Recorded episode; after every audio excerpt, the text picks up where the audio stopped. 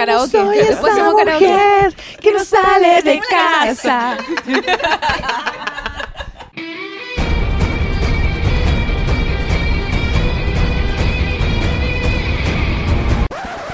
Hola, ¿cómo están? Bienvenidos a este Flimcast All Female, puras amazonas. Hoy día en el Flimcast vamos a analizar, conversar, eh, pelar, descuerar a Gal Gadot. No. vamos a hablar hoy día de Wonder Woman, eh, una película muy esperada por todo el mundo y particularmente por muchas mujeres del mundo. Es por eso que los amiguitos del Flimcast, los Hateful Four, nos, eh, nos eligieron, nos invitaron para estar hoy día aquí y representar la voz de las mujeres en, en esta ocasión. La idea es que eh, lo pasemos bien, que conversemos y eh, que compartamos también nuestra visión de, de esta película, no solamente desde la perspectiva del cine, sino también de la perspectiva del género. Chiquillas, bienvenidas. Yo soy Francisca Bastías, no me había, no me había presentado. Fran, para todos los amigos. Chiquillas, preséntense. Eh, buenas noches, buenas tardes, buenos días, eh, a la hora que nos estén escuchando, así que para cubrirlo todo. Yo soy Pía Rojas y eh, primero que todo, muchas, muchas gracias por haberme convocado a semejante mesa con, con estas chiquillas todas tan, tan poderosas para comentar este no- algo que para mi gusto eh, trasciende ya el, el tema de la película en sí, sino que ya se ha transformado en un, en un fenómeno muy contingente eh, con, con los tiempos actuales. Así que gracias por invitarme. Eh, hola, yo soy Vania, Vania Ramos, y también quiero agradecer la invitación a Hermes y a los chiquillos por, por tenerme acá en este panel y hablar de esta película y vamos con todo. Hola, yo soy Verónica. eh, reitero la- el agradecimiento a la invitación. Eh, muy entretenido poder hablar con ustedes de la película, de esta tan esperada película, eh, porque en realidad no la estamos esperando desde el 2013, la estamos esperando desde el 70 y tanto. Eh, así que vamos a hacer lo mejor posible. po. Em, yo soy Alejandra, también muy contenta de compartir esta mesa con todos ustedes. Y nada, pues a darle y a escurar un poco también, ¿o no? Como A que durear, es a durear. jus- sí, es justo necesario. A los fanboys, a los fanboys. Absolutamente. Bueno, la- lo, lo que yo quiero decir de este panel antes de que partamos es que hay una diversidad bien grande. Hay comiqueras, hay fanáticas de las películas, hay peliculastas profesionales y hay personas a las que les gusta hablar. Así que van a ver distintas perspectivas. Por ejemplo, yo digo, y voy a partir de, de aquí porque esto yo creo que también es importante y espero que muchas mujeres que nos van a escuchar hoy día estén preguntándose si va a haber alguien que las represente. Yo, la verdad, no sé nada de cómics. Muy poco, lo que he aprendido escuchando el Filmcast Ujú. y sería. Entonces eso también es importante que partamos de la base de que no todas sabemos y, y podamos hacerlo lo más, lo más inclusivo posible también. Partamos conversando acerca de lo que, lo que pasó cuando los chiquillos dijeron que iban a convocar un Flimcast de puras mujeres. Yo creo que tenemos que partir desde esa base porque es un tema que a todas nos molestó bastante. Y es que nos llamó la atención cómo eh, a partir del primer minuto en el que se sugirió una instancia solamente para mujeres, surgieron las voces masculinas, por supuesto, que dijeron, ¿y el hombre? Pobres hombres. ¿Cuándo vamos a celebrar el Día del Hombre? ¿Sabes qué? A mí, a mí más que molestarme, me, me dio risa. Porque si tú te fijáis, eh, los argumentos que dan como para cuestionar, o sea, a ver, estamos hablando de analizar una película que como película trata de una superheroína mujer y de su cuento y de cómo ella llega a de, ser una, una chiquilla, digamos, a transformarse en esta supermujer. Eh, por otro lado, estamos hablando de que se estrena el 2017, donde existen movimientos sociales fuertes que tienen que ver con, con el feminismo, que tienen que ver con la reivindicación. A mí me gusta, a mí personalmente, y esto es una opinión muy personal, me gusta hablar de eh, la reivindicación de la igualdad de derechos entre hombre y mujer y en general igualdad de derechos para todos los seres humanos. Eh, entonces, que, el, que se hagan análisis con perspectiva de género eh, respecto a las cosas en general y respecto a esta película en particular, me parece que es un ejercicio súper natural. Ver, por otro lado, que existan cuestionamientos de un ejercicio que debería ser lo más natural del mundo me parece particularmente gracioso. Porque, o sea, yo, aquí les cuento como dato, yo trabajo en una oficina donde somos tres mujeres y un hombre. Y el hombre que trabaja con nosotros muchas veces está fascinado porque dice, es que yo aquí tengo las llaves del reino, porque ustedes comentan, yo pongo atención, entonces puedo entender mejor a las mujeres y, y fantástico, y es un aporte para mi vida. O sea, y, que alguien quiera, por el solo hecho de meter una perspectiva femenina, negarse a escucharla, es como, ya, ¿sabes qué, loco? No. No, y aparte estamos hablando de una película que está dirigida por una mujer también. O sea, no solo en la parte como de la historia, sino que también en la parte técnica también hay como una influencia. O sea, partamos porque no es solo... O sea, estamos hablando de Wonder Woman y elegida una, una mujer directora. Claro. También eso es importante porque no es que veamos en Hollywood muchas mujeres directoras dando la cara. Eso, eso sí, eso es súper cierto. O sea, y eso es lo que, lo que eso, sumado al contexto, sumado a, a, mm, eh, otro tipo de factores que, han- que, que- que podrían llamarse los flecos de la película, hacen que uno trascienda incluso del producto cinematográfico. Y voy a hablar de producto en esta instancia porque eh, no deja de ser un blockbuster, pero, Claro. pero, pero ya trascendió el producto y se transformó en un fenómeno que me parece muy digno de análisis. Yo creo que lo, lo mejor de este fenómeno que estamos viviendo ahora es que estamos hablando estos temas. Porque en el fondo hay mucha gente, y por gente me refiero a hombres, que tienen un discurso muy profeminista, pero a la hora de los que hubo, a la hora de verse un poquito separados de y, y alejados del rol que han tenido tradicionalmente, eh, ponen el grito en el cielo. Entonces, ¿por qué le vamos a dar voz a las mujeres ante una temática que es tradicionalmente de los hombres, que son los cómics? Entonces, ¿qué pasa? Eso se traduce a que cuando tú como mujer entras a una comiquería, te miran raro. Te miran raro, eh, nadie se acerca a hablarte de, de lo que tú estás mirando. Eh, O todo lo contrario, se te acercan así como encima como si no supierais nada y Eh, es claro. como, a ver, pero ¿qué necesitas? ¿Qué busca? A ver, pero yo te ayudo, como, Claro, como por esa preocupación de Sí. como que tú no sabes nada en el fondo, o como que estés comprando un regalo. claro, claro. Sí, eso me ha pasado sobrinito. también. Claro, para el Eh, pololo, qué sé yo. No, por esa, bueno, a los sanos hijos del patriarcado que comentaron de que estaban en contra de- del podcast. que son- son- no, no, no, es que ya como que uno tiene que entenderlos porque le estáis tocando los privilegios. Y pienso porque no les gusta esta idea, o igual también pasó de que en Estados Unidos querían hacer como una, una función solo de mujeres de La Wonder hicieron. Woman. Hicieron. Y muchos hicieron. se enojaron y decían, pero mis derechos y nos están discriminando. Y bueno, no, no. Pero pienso que pasa en todos los lados porque al patriarcado o a los hombres en general no les gusta que las mujeres nos reunano- reunamos y tengamos nuestros temas y veamos nuestras propias cosas. Aquelarre. Claro. De hecho, quemaban a las brujas por eso. la, la historia lo dice. Y una después como que se reapropia de esos términos. Me pasó, por ejemplo, que cuando organizamos la marcha de Ni Una Menos, por ejemplo, en la universidad, habían varios compañeros que estaban mirando por fuera. No les gusta que uno se junte entre mujeres. No les gusta la idea de las amigas. Siempre están como la idea de ponerte en contra. El patriarcado te hace la idea de que tú te pongáis en contra con la otra, que te comparí. La idea del amor y el afecto entre mujeres no es algo que te lo instruyan, ¿cachai? No te lo meten desde chica. Y mm, también recuerdo que esa marcha pasaba de que tampoco había un espacio netamente como para mujeres. Todos los espacios o todas las cosas que teníamos siempre han sido invadidos por los hombres. Y obviamente por el patriarcado en sí. Entonces tener como este espacio y que una película eh, con una protagonista femenina eh, y una directora mujer abra estos espacios de nuevo en un mundo que sí es, eh, que ha estado centrado en una sola parte igual es bacán po. y el efecto que genera que las niñas quieran ser Wonder Woman que quieran que, que empecemos a buscar eh, directora eh, guionista de dibujantes mujeres que se metan en esta historia y que no solo nosotras las mujeres estemos contando historias de mujeres y haciendo cosas para mujeres sino que también contamos historias para el mundo en general po. entonces Yo creo que esta película puede ser buena, puede ser mala, eso lo vamos a discutir más ratito, pero eh, lo fantástico de esta película es esto, que se están abriendo estos temas, que se están acercando estos temas a las mujeres sin la crítica o, con menos crítica de la que hay usualmente, que las niñas pueden ver que existen estos personajes. Yo lo conversaba con unas amigas el otro día, decía que ganas de ser niña ahora, que, ganas de, de poder tener eh, esta posibilidad, la posibilidad de decir, me quiero vestir de Wonder Woman, me quiero vestir de Supergirl, me quiero vestir de Superman, da lo mismo.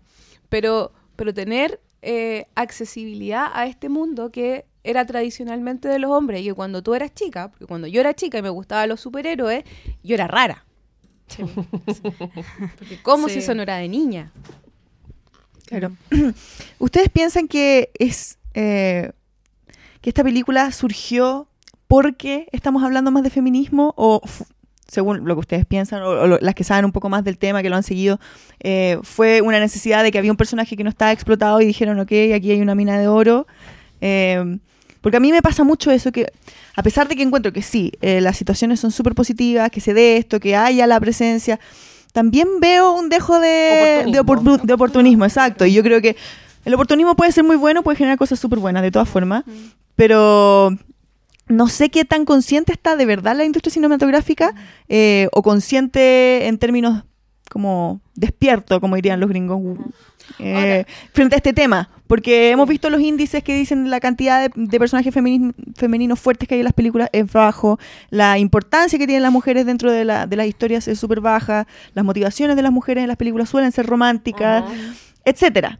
Entonces, aquí me, me pregunto yo, ¿los ejecutivos habrán dicho, oye, están reclamando mucho por esto, nos va a ir bien si no lo hacemos así? Claro.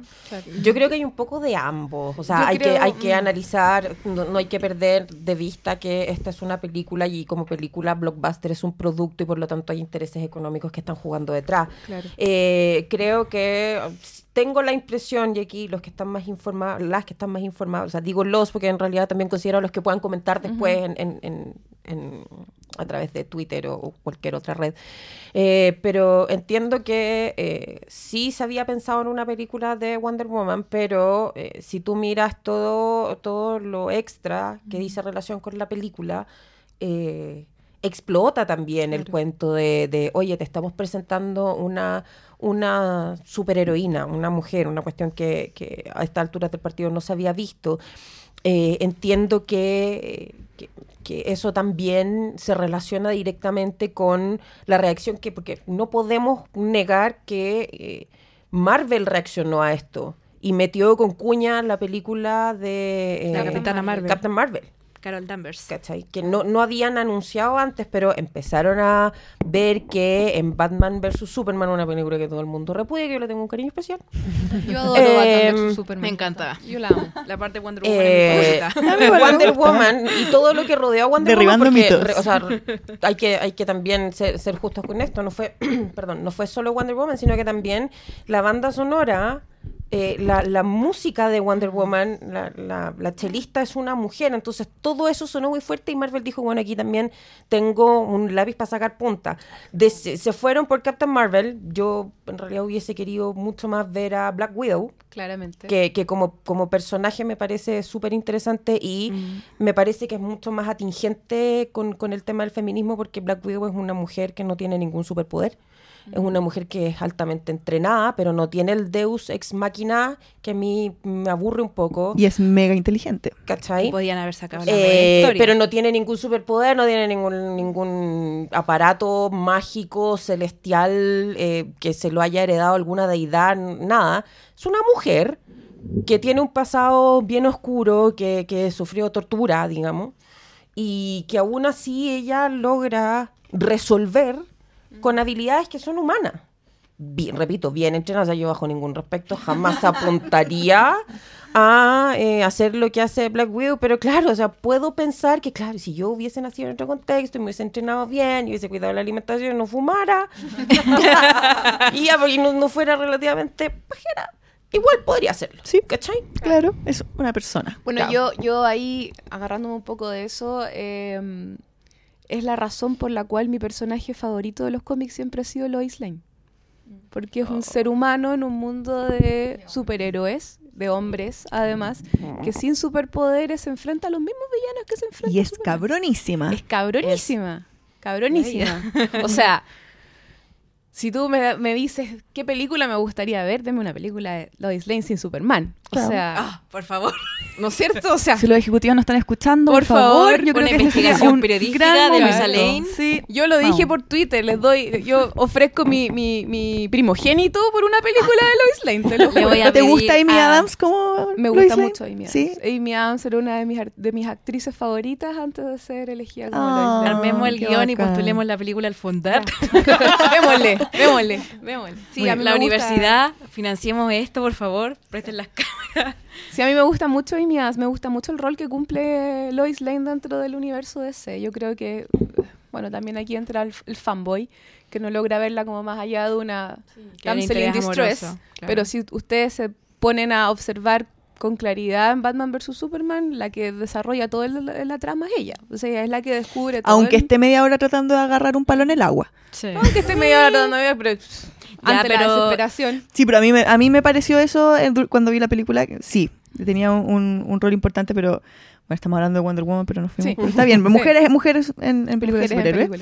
Eh, igual como que la dejaron sola, la dejaron tirada, la dejaron allá haciendo, tratando de hacer una, una tarea un poco, Claro. un poco claro. eh, como incómoda, como no aprovechando sus capacidades, ni intelectuales, ni su personalidad. Ni, no, Siempre eh, podría ser mejor. Yo Claro. le tengo un cariño especial a, a todas las Lois Lane que han pasado, excepto a la, a la de Superman a la Returns. esta. A la, a la que no debe ser nombrada. A la de. Superman Returns. Pero, pero sí, pues yo creo que cumple un rol fundamental en lo que es la trama de la película y es muchas veces ignorada por estas dos deidades que aparecen en la película que son Batman y Superman. Pero anyway, Pero, La Mujer Maravilla.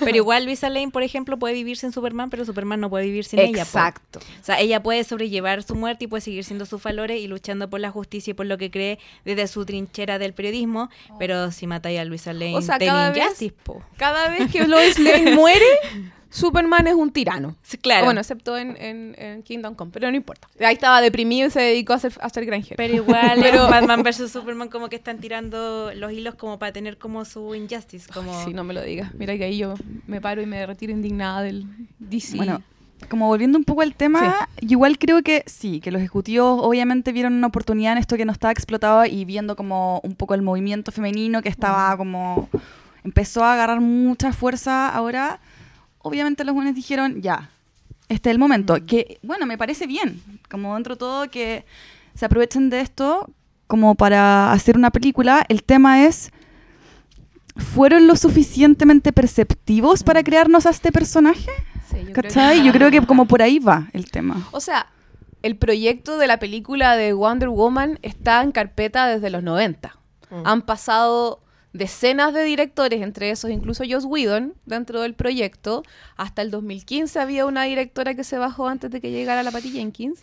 Entonces, estaba ahí, pero sigue, siempre fue un riesgo para la, para la industria. Pero Y- ojo, o sea, claro, efectivamente siempre fue un riesgo. En este minuto están evidentemente aprovechando la contingencia y en qué otra sea- cosa tú lo evidencias. Antes de Wonder Woman apuntaron al mercado animado y particularmente a lo, los que, lo que llaman las caricaturas del domingo en la mañana. ¿Y qué crearon? Crearon una serie que se llama DC Superhero Girls. Sí. Muy buena. Son bonitos. muy Pura entretenida. chiquilla. Es muy Pura entretenida. chiquilla, adolescentes, todas las chiquillas de los cómics, Bumblebee, eh, sale Big Barda, sale eh, Super, sale Lois Lane también, ¿cachai? En este, en esta secundaria, donde tienen que resolver problemas y tienen que en el fondo entrenarse. Monster High de más superhéroes. o menos. Sí. O la más chica superpoderosa en Y nuestro tiempo. Si tú te fijas ahí, crean esto para entrar a, lo- a, la- a las caricaturas de, de superhéroes para... No quiero hablar de eh, que sean para niñas, porque los niños también lo consumen, pero co- conjuntamente con eso, hasta en Chile, un país que hasta hace unos años no le importa un carajo a nadie, pero tú vas a cualquier multitienda y encontráis muñequitas de DC Superhero Girls. Sí. Y ahí tú decís, esta cuestión, o sea, primero, a mí me parece fantástico el nivel de accesibilidad que hay ahora a iconos, monitos, recursos, chapitas, lo que queráis, porque en mi época no existía, menos para uno que es de región. Olvídate. Pero es negocio, pues seamos Claro. honestos. Ahora, pero, ¿cachai? pero cuando yo hablo que era un riesgo, era que la, la- la industria lo veía como un riesgo. Porque incluso cuando anunció- han hablado del presupuesto que, que- que utilizaron para filmar la película, es como se arriesgaron no sé cuántos millones de dólares. O sea, hasta el día de hoy, con el fenómeno que ha sido, era considerado un riesgo. Sí. Y un riesgo que Marvel no se atrevió a, a tomar. Porque Marvel, después de ver lo que pasó con Wonder Woman en Batman vs Superman, dijo, ya, ok, aquí puede ser algo. Pero igual lo anunciaron para como 3, 4 años más, porque vamos a ver qué va a pasar con la película de Wonder Woman primero. O sea, el riesgo no lo van a tomar así como así. Es que igual independientemente de que Marvel haya, tenga o no tenga su película con un personaje femenino, tampoco dentro de las películas ha tratado a sus propios personajes femeninos bien, siempre están como de acompañante. Y tienen personajes eh, potentes, tienen a Wanda Maximoff, que igual en los cómics es como de los Scarlet personajes Witch. femeninos, la bruja escarlata, claro. eh, uno de los personajes más poderosos del universo Marvel en sí, al lado como de Jean Grey o después de O sea, ella, en realidad. Yo creo que Marvel ha perdido harto con no tener a los X-Men. El universo de las películas de Marvel ha perdido mucho con no tener la franquicia de los E X-Men. hicieron a los máximos que trabajaran con Hydra, una organización nazi, cuando son hijos de, de Magneto. Magneto. que era un judío. Y una gitana. No, y, y- y- y no solamente en el universo más conocido de DC, sino que cuando tuvieron incluso eh, oportunidades de refrescar un poco y de hacer cosas nuevas, como pasó con Guardianes de la Galaxia, Gamora es un... No es nada, No no, nada, no- no- no no. existe. Gamora es una mujer enojada, una mujer ruda, una mujer fría y el deseo de Chris Pratt. Y, nada más. Claro. Siento que podría haber sido mucho más inte- inteligente la decisión porque es un personaje que no era tan- ni tan conocido, ni tan... eh, como atesorado, ni tan así como que la gente tuviera expectativas al respecto. Y yo creo que they blew it, ¿cachai? Como Sí. que la- las películas de Guardianes de la Galaxia son increíbles, son hermosas, son muy refrescantes. Tiene una banda sonora de la... La banda Son sonora de increíbles, la pero el tratamiento de la mujer en esa película Mira, Maní. creo que en la segunda intentaron sacarle punta al lápiz al tema de, del conflicto entre hermanas y cuál es el móvil, pero tampoco fue una cuestión. Pero igual es un conflicto que no existe en la vida. Es como yo peleaba contra ti porque no podía ser tú, pero... Pero- no, no, no, no. Ex- esa- igual así como existe, no, La existe. rivalidad entre hermanas, eso de Sí. mi mamá me quiere más a mí porque yo soy más linda. Eso, no, eso quiere más porque yo soy más existe. inteligente. Y la del medio te aprovecha los réditos de que las otras dos estén peleando. Sí, pero aquí es como, yo te pude haber matado. A eso es lo que voy, que era una No, cuestión así como claro. ya, digo como que... Pero igual siento que es como la es eh, como la industria cultural no está presentando a los personajes femeninos, porque por lo general siempre los presentan hombres Mm. en su mayoría. Mujeres no sé mucho, son muy pocos y quizás son como en nichos muy poco conocidos. Eh, y siempre son bajo sus lógicas, siempre son como el, el- el prototipo de la mujer kikas que patea traseros, que no sé qué, como que podéis resolver las cosas de otro modo. ¿Y sabéis lo que me pasa a mí también? Que siento que son personajes onda, masculinos, pero como con un Claro. disfraz de femenino, como con pechuga, sí, sí. No tienen como la psicología femenina al ¿Sabéis actuar, al hablar. Me quiero tomar, me quiero agarrar de ese punto. Y me quiero agarrar de ese punto en una cuestión bien particular de un análisis que se hace de, de Wonder Woman, aquí ya entrando directamente a la película. Y es esto de renegar que, a ver, dentro de lo que yo aquí entiendo que la Vero es como la super super enciclopedia. Así que, Vero, yo, si tú, si mm, estoy hablando huevadas, no sería la primera vez, estoy Soy una- acostumbrado a hablarlo todos los días. Soy una enciclopedia Eh, Superman, de ahí para allá. Sí, si Vamos estoy equivocada, me contáis y, y bacán. Eh, entiendo que Wonder Woman en su origen eh, y como, como, digamos, pilar fundacional de esta idea de superheroína, su móvil siempre ha sido, o no sé si su móvil, pero su, su, su motivo de lucha siempre ha sido, y aquí ya estoy esperando ya, lo, lo- estoy esperando la oleada de comentarios de cómo se te ocurre, La Eh, arena, la el amor. pero no, no estoy, ojo, no estoy hablando del amor sentimental. El estoy amor hablando romántico. De- del amor romántico. Estoy hablando del amor como un Una fuerza superior. omnicomprensivo, Claro. ¿cachai? El como el amor Porque que la te fuerza del amor es todo. Porque la fuerza del amor es grande. Porque la fuerza que nos da el unirnos hace que todos seamos. Ya, sí. Entonces, quería el es, el amor, es el amor, o sea, el amor en todas sus dimensiones, el amor de madre, el amor de hija, Claro. el amor hacia, hacia la humanidad, ¿Sabes el amor en el amor de sororidad. Esta, Yo quiero- esta palabra que, que, que está como Me muy de encanta. moda. Está muy de moda, pero es hermosa. quiero Espérame. hacerte ahí un- una acotación. Espérame. El amor, cuando tú la pones en el, en el, en el mundo del hombre, es como una palabra que está Es mal rosa. vista. Ya, espérate, es, que ahí es precisamente Claro. donde va mi punto y donde lo quiero enganchar con lo que tú dijiste. Porque se habló mucho y he escuchado comentarios que dicen cómo a Wonder Woman la reducen a un personaje que se mueve por el amor. Primero, encasillando al amor netamente como el amor de interés Exacto, romántico. Exacto. Cosa que yo no, humildemente, no veo así. Mm, En la película, por lo menos, no lo veo así. Yo entiendo que hay un concepto de amor por la humanidad, amor por el otro, amor por el ser humano. Amor incluso, en, eh, no solamente reflejado en, en la actitud de Wonder Woman, sino que también en la actitud de la madre y en la actitud de la tía. eh, que, que- que también son, son móviles bastante importantes. Entonces, teniendo esos conceptos súper claros, el tema de que es el amor, porque para mi gusto no es la justicia, yo de ahí voy a entrar al tema de la justicia, porque particularmente por una cuestión de oficio, para mí la justicia es un tema bien complejo. Eh, ¿Eres abogado? y- Sí. sí. Sí. Solo, solo para despejar agua. Sí. Em, ¿Cuál es el problema? ¿Qué tiene de malo? Que sea el amor. ¿Cachai? Es que sabéis ¿Qué que... tiene? O sea, yo... A ver, espera. tú. O sea, Sí. Separemos agua. Es que es- no tienen nada de malo. Es que, eh, lo que O pasa sea, es que a mí es una cosa. no, como a mí, decía, lo sinceramente, es una cosa 3, que. no tienes para qué mentirles, Pues, no tiene nada de malo. atrévete a aceptarlo. Mira, yo la verdad es que esta ha sido una discusión que he tenido varias veces con varios hombres respecto de Superman, porque para mí la motivación de Superman es el amor. Totalmente. Es el amor. Y o es sea, el amor romántico. Es el amor romántico. O sea, para él, como dicen en Batman vs. Superman, Lois Lane es su mundo. Tú le sacas a Lois Lane y Superman no es nada. Por eso los nuevos 52 eran una mierda. Justice. No, Injustice, yo. La verdad es que creo que llegué al primer o el segundo tomo y nada más. Pero no hay nada malo con el amor. No hay nada malo con, con ser por- con ser movilizada por el amor, pero como les decía, yo siento que el amor es una palabra, es un sentimiento que ha estado bastante vilipendiado en el, en el Mira, patriarcado. sí, y yo creo que hay un tema que es, yo creo que es más grave aún, que es asociar a la mujer al amor romántico como si fuera algo malo, Claro. dentro del, dentro de la discusión de género, como que, claro, porque efectivamente muchas veces lo que importa en las películas y que ese es el error es que es la, la mujer de, la polola de, la, Claro. ese es el problema. Pero los hombres también se enamoran, los hombres también tienen motivaciones románticas.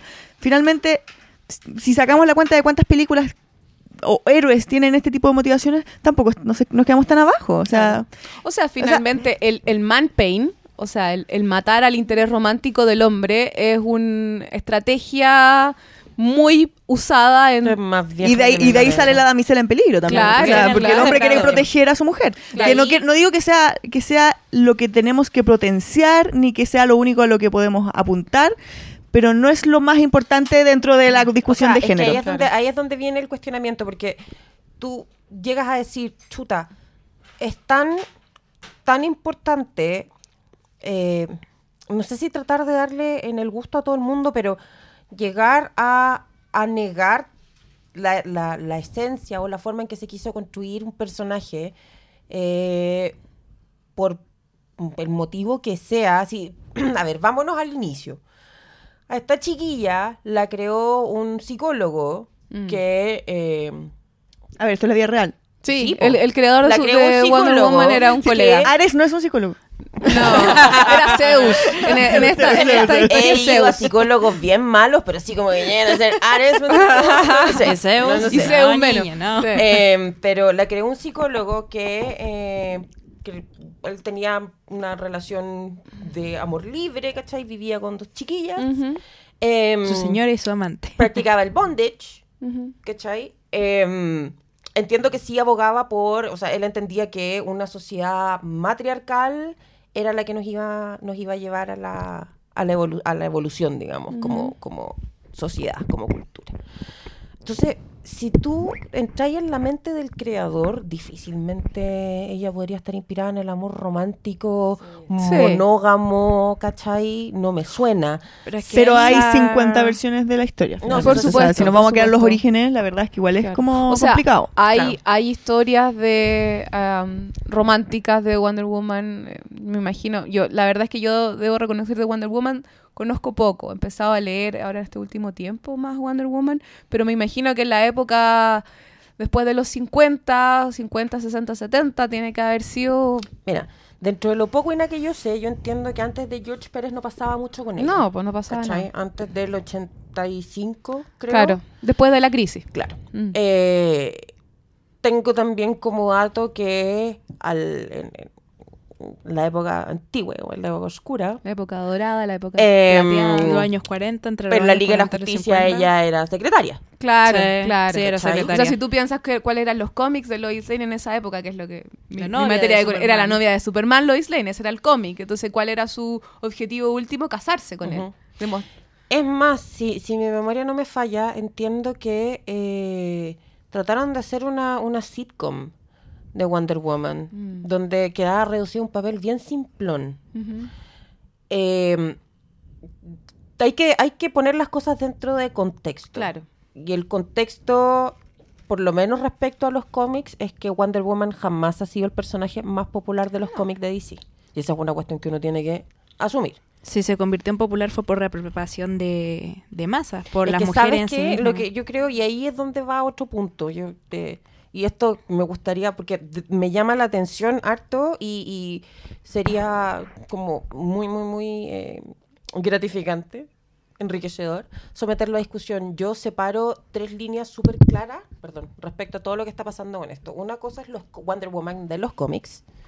Otra cosa es Wonder Woman de la película y otra cosa es el, eh, el ícono Wonder Woman. Sí, absolutamente. de todas Sí. maneras. Y son Sí. tres líneas súper, súper Son distintas. cosas súper diferentes. Entonces, eh, en los cómics entiendo que, que la cosa funciona así más o menos. O sea, la chiquilla nunca fue la más popular. em, salvo eh, Ruca y Pérez, eh, tampoco es como... Y la Gail Ay, Simón en algún momento. Claro. Mm. Eh, tampoco es como para rasgar vestiduras, como, "Ay, la media historia de la loca. Eh, otra cosa es el icono, y como icono entiendo que tú no necesitáis saber más que, o sea, no necesitáis más que tener una imagen y que esa imagen represente eh, Claro, a empoderamiento la- el empoderamiento femenino. Sí, y punto. Y ojo, que fue nombrada como embajadora del movimiento por el empoderamiento femenino por la ONU. ¿Y La sacaron. hicieron las mujeres? La. Las La propias sacaron. mujeres. La sacaron. Claro. ¿Cachai?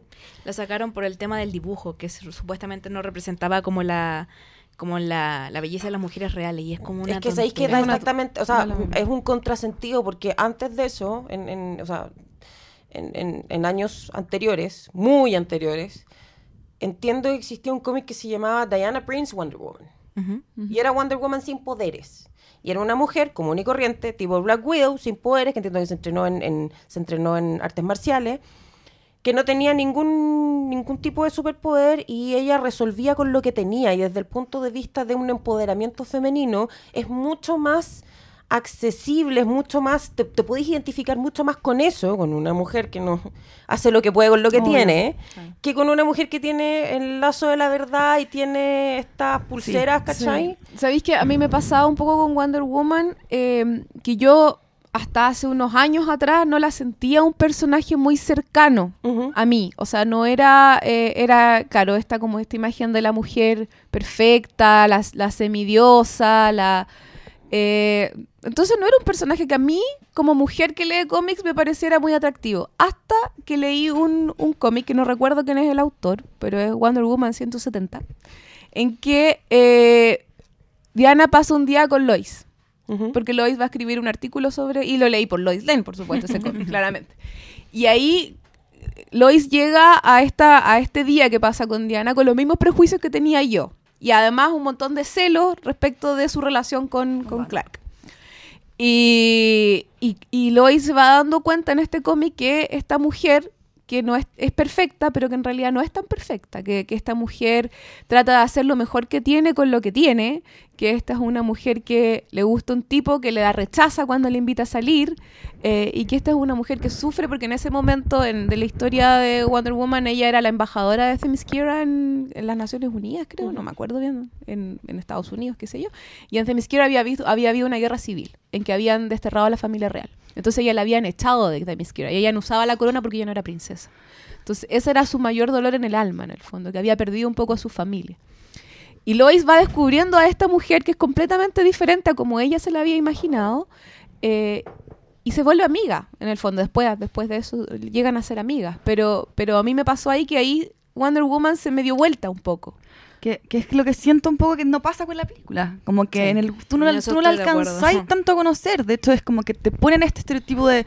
Ya, entiendo el principio, que es como que recién se está formando, que vive en una burbuja. Y me parece súper bien. Pero siento que el momento de salir al mundo real, como que tiene unos comportamientos que son como, bueno, no.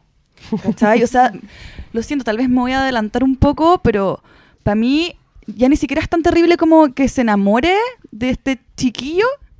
Es, Es es- difícil no enamorarse de Chris Pine. o sea, el ¿de qué primer- estamos el- hablando? Es que el primer hombre que llega a tu isla es Chris Pine, o sea, tenía Sí, la humanidad, po, o sea, En realidad, es un poco yo más arriba del promedio. Más arriba del promedio. Más arriba del promedio. Exacto. Yo creo o que sea, eso... cualquiera. Sí, pues que yo para mí, ponte tú, eso no era como ya tan terrible. El tema es que hay una escena que yo sé que es un detalle, pero te juro que me molestó, que es que es el weón el que decide entrar en la pieza.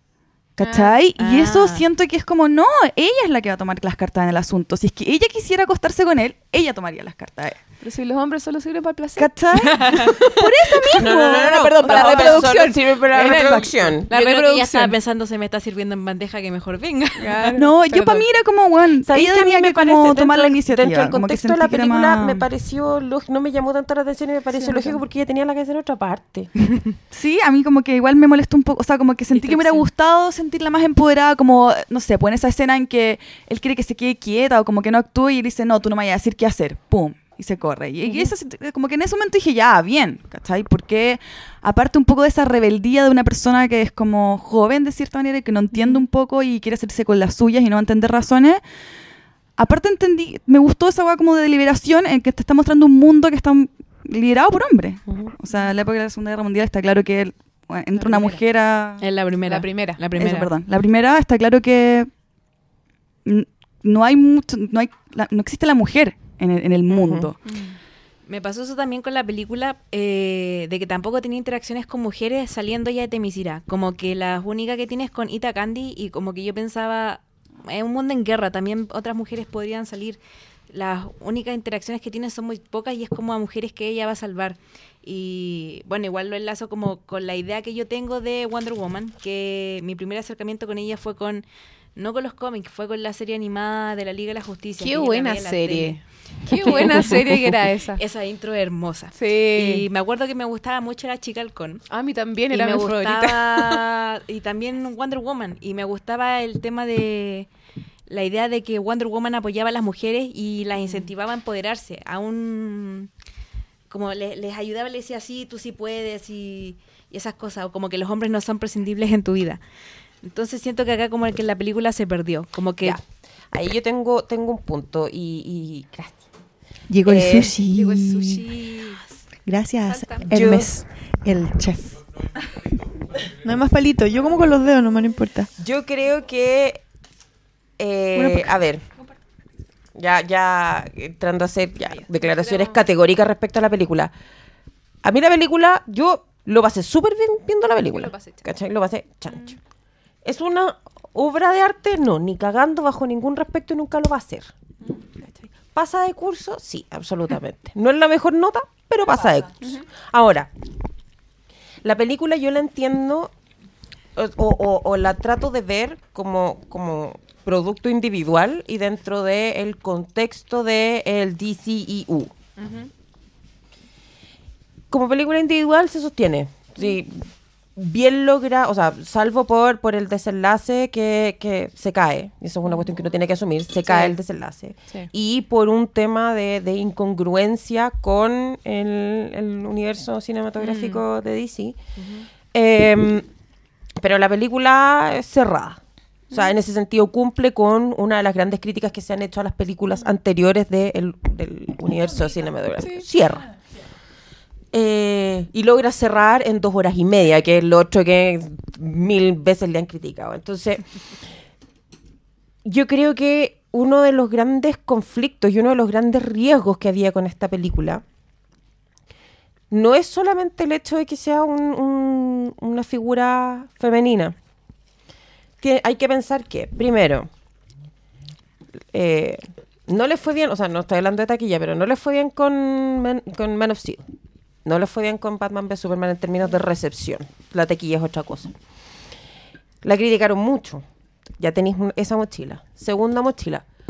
Con la, toda la crítica que tenéis encima, eh, tenéis que hacer intentos sobrehumanos por tratar de agradarle a la mayor cantidad de gente porque tenéis que hacer funcionar la máquina. Y la máquina funciona con Lucas. Punto. O sea, finalmente no se mejora el poto. No, Y era difícil que... se lo mejoraran pensando que, Sí. era una película de inicio, ¿cachai? ¿Sabéis que yo creo que ahí, ahí hay que- muñeca de la Patty Jenkins en, en intentos Sí. de mojárselo Sí, un poquito? sí. ¿sabes qué ¿cachai? me pasa? ¿Qué me con el tema con de, básicamente el tema de, de el lesbianismo, ¿cachai? Claro. Sí. Que en la película está, y no está de manera tan solapada, No, te no, están no. diciendo. Pero ¿sabes lo que Creo me pasa a mí con- escenas, pero igual está... Sí, Sí. a mí me pasa con la película que yo siento que de todas las películas del D- DCEU, El universo de DC. del universo DC, es la más Marvel. Sí. Definitivamente. Yo con las Sí. dos, con, yo O con, sea- yo con, con Man of Steel y con Batman vs Superman, películas que yo tuve que masticar y que pude darles muchas vueltas, muchas lecturas. Pero esta es una película que tú ves, Mm. te, entretiene y se acaba. Sí. Y eso es muy que yo mal. creo que es algo que trató de hacer un poco Suicide Squad, que puaj, no vamos a decir nada, no vamos a decir nada. Pero claro, trató de marvelizarse un poco, presentando un equipo, un poco de humor, eh, Claro. eh, como haciéndolo un poquito más light. Sus jóvenes Eh. Pero en la Sí, se una- fue al carajo. Bueno, Filo, es una pésima película, Muy lo mismo. mala. Tiene increíble maquillaje, por eso se merecía el Oscar que ganó. No. No, Todavía mentira. estoy picada porque siento que se lo merecía Star Trek Billion. Verdad Ay, que sí. Esos aliens eran Mira, cualquier cosa donde esté Jaime Tiberio se merece todo. James todo. Tiberius Kirk. Eh, entonces, Jaime Son- Tiberio, no había entendido. Capitán de entonces la es que yo, a él le amo. Le ama. Le amo. Quiero hacer una petición de que no maten más a Chris Pine con pociones, ni que lo ahoguen, porque ya no es lindo el trauma. Entonces, claro, habían varios, varias mochilas que transformaban esta película en una película muy riesgosa porque si lo llegaban a hacer algo más mal, mira, esta película con, con aproximado no pasaba de curso, con el 39,5 te jodía ya todas las películas que venían por Sí, delante. sí. ¿Cachai?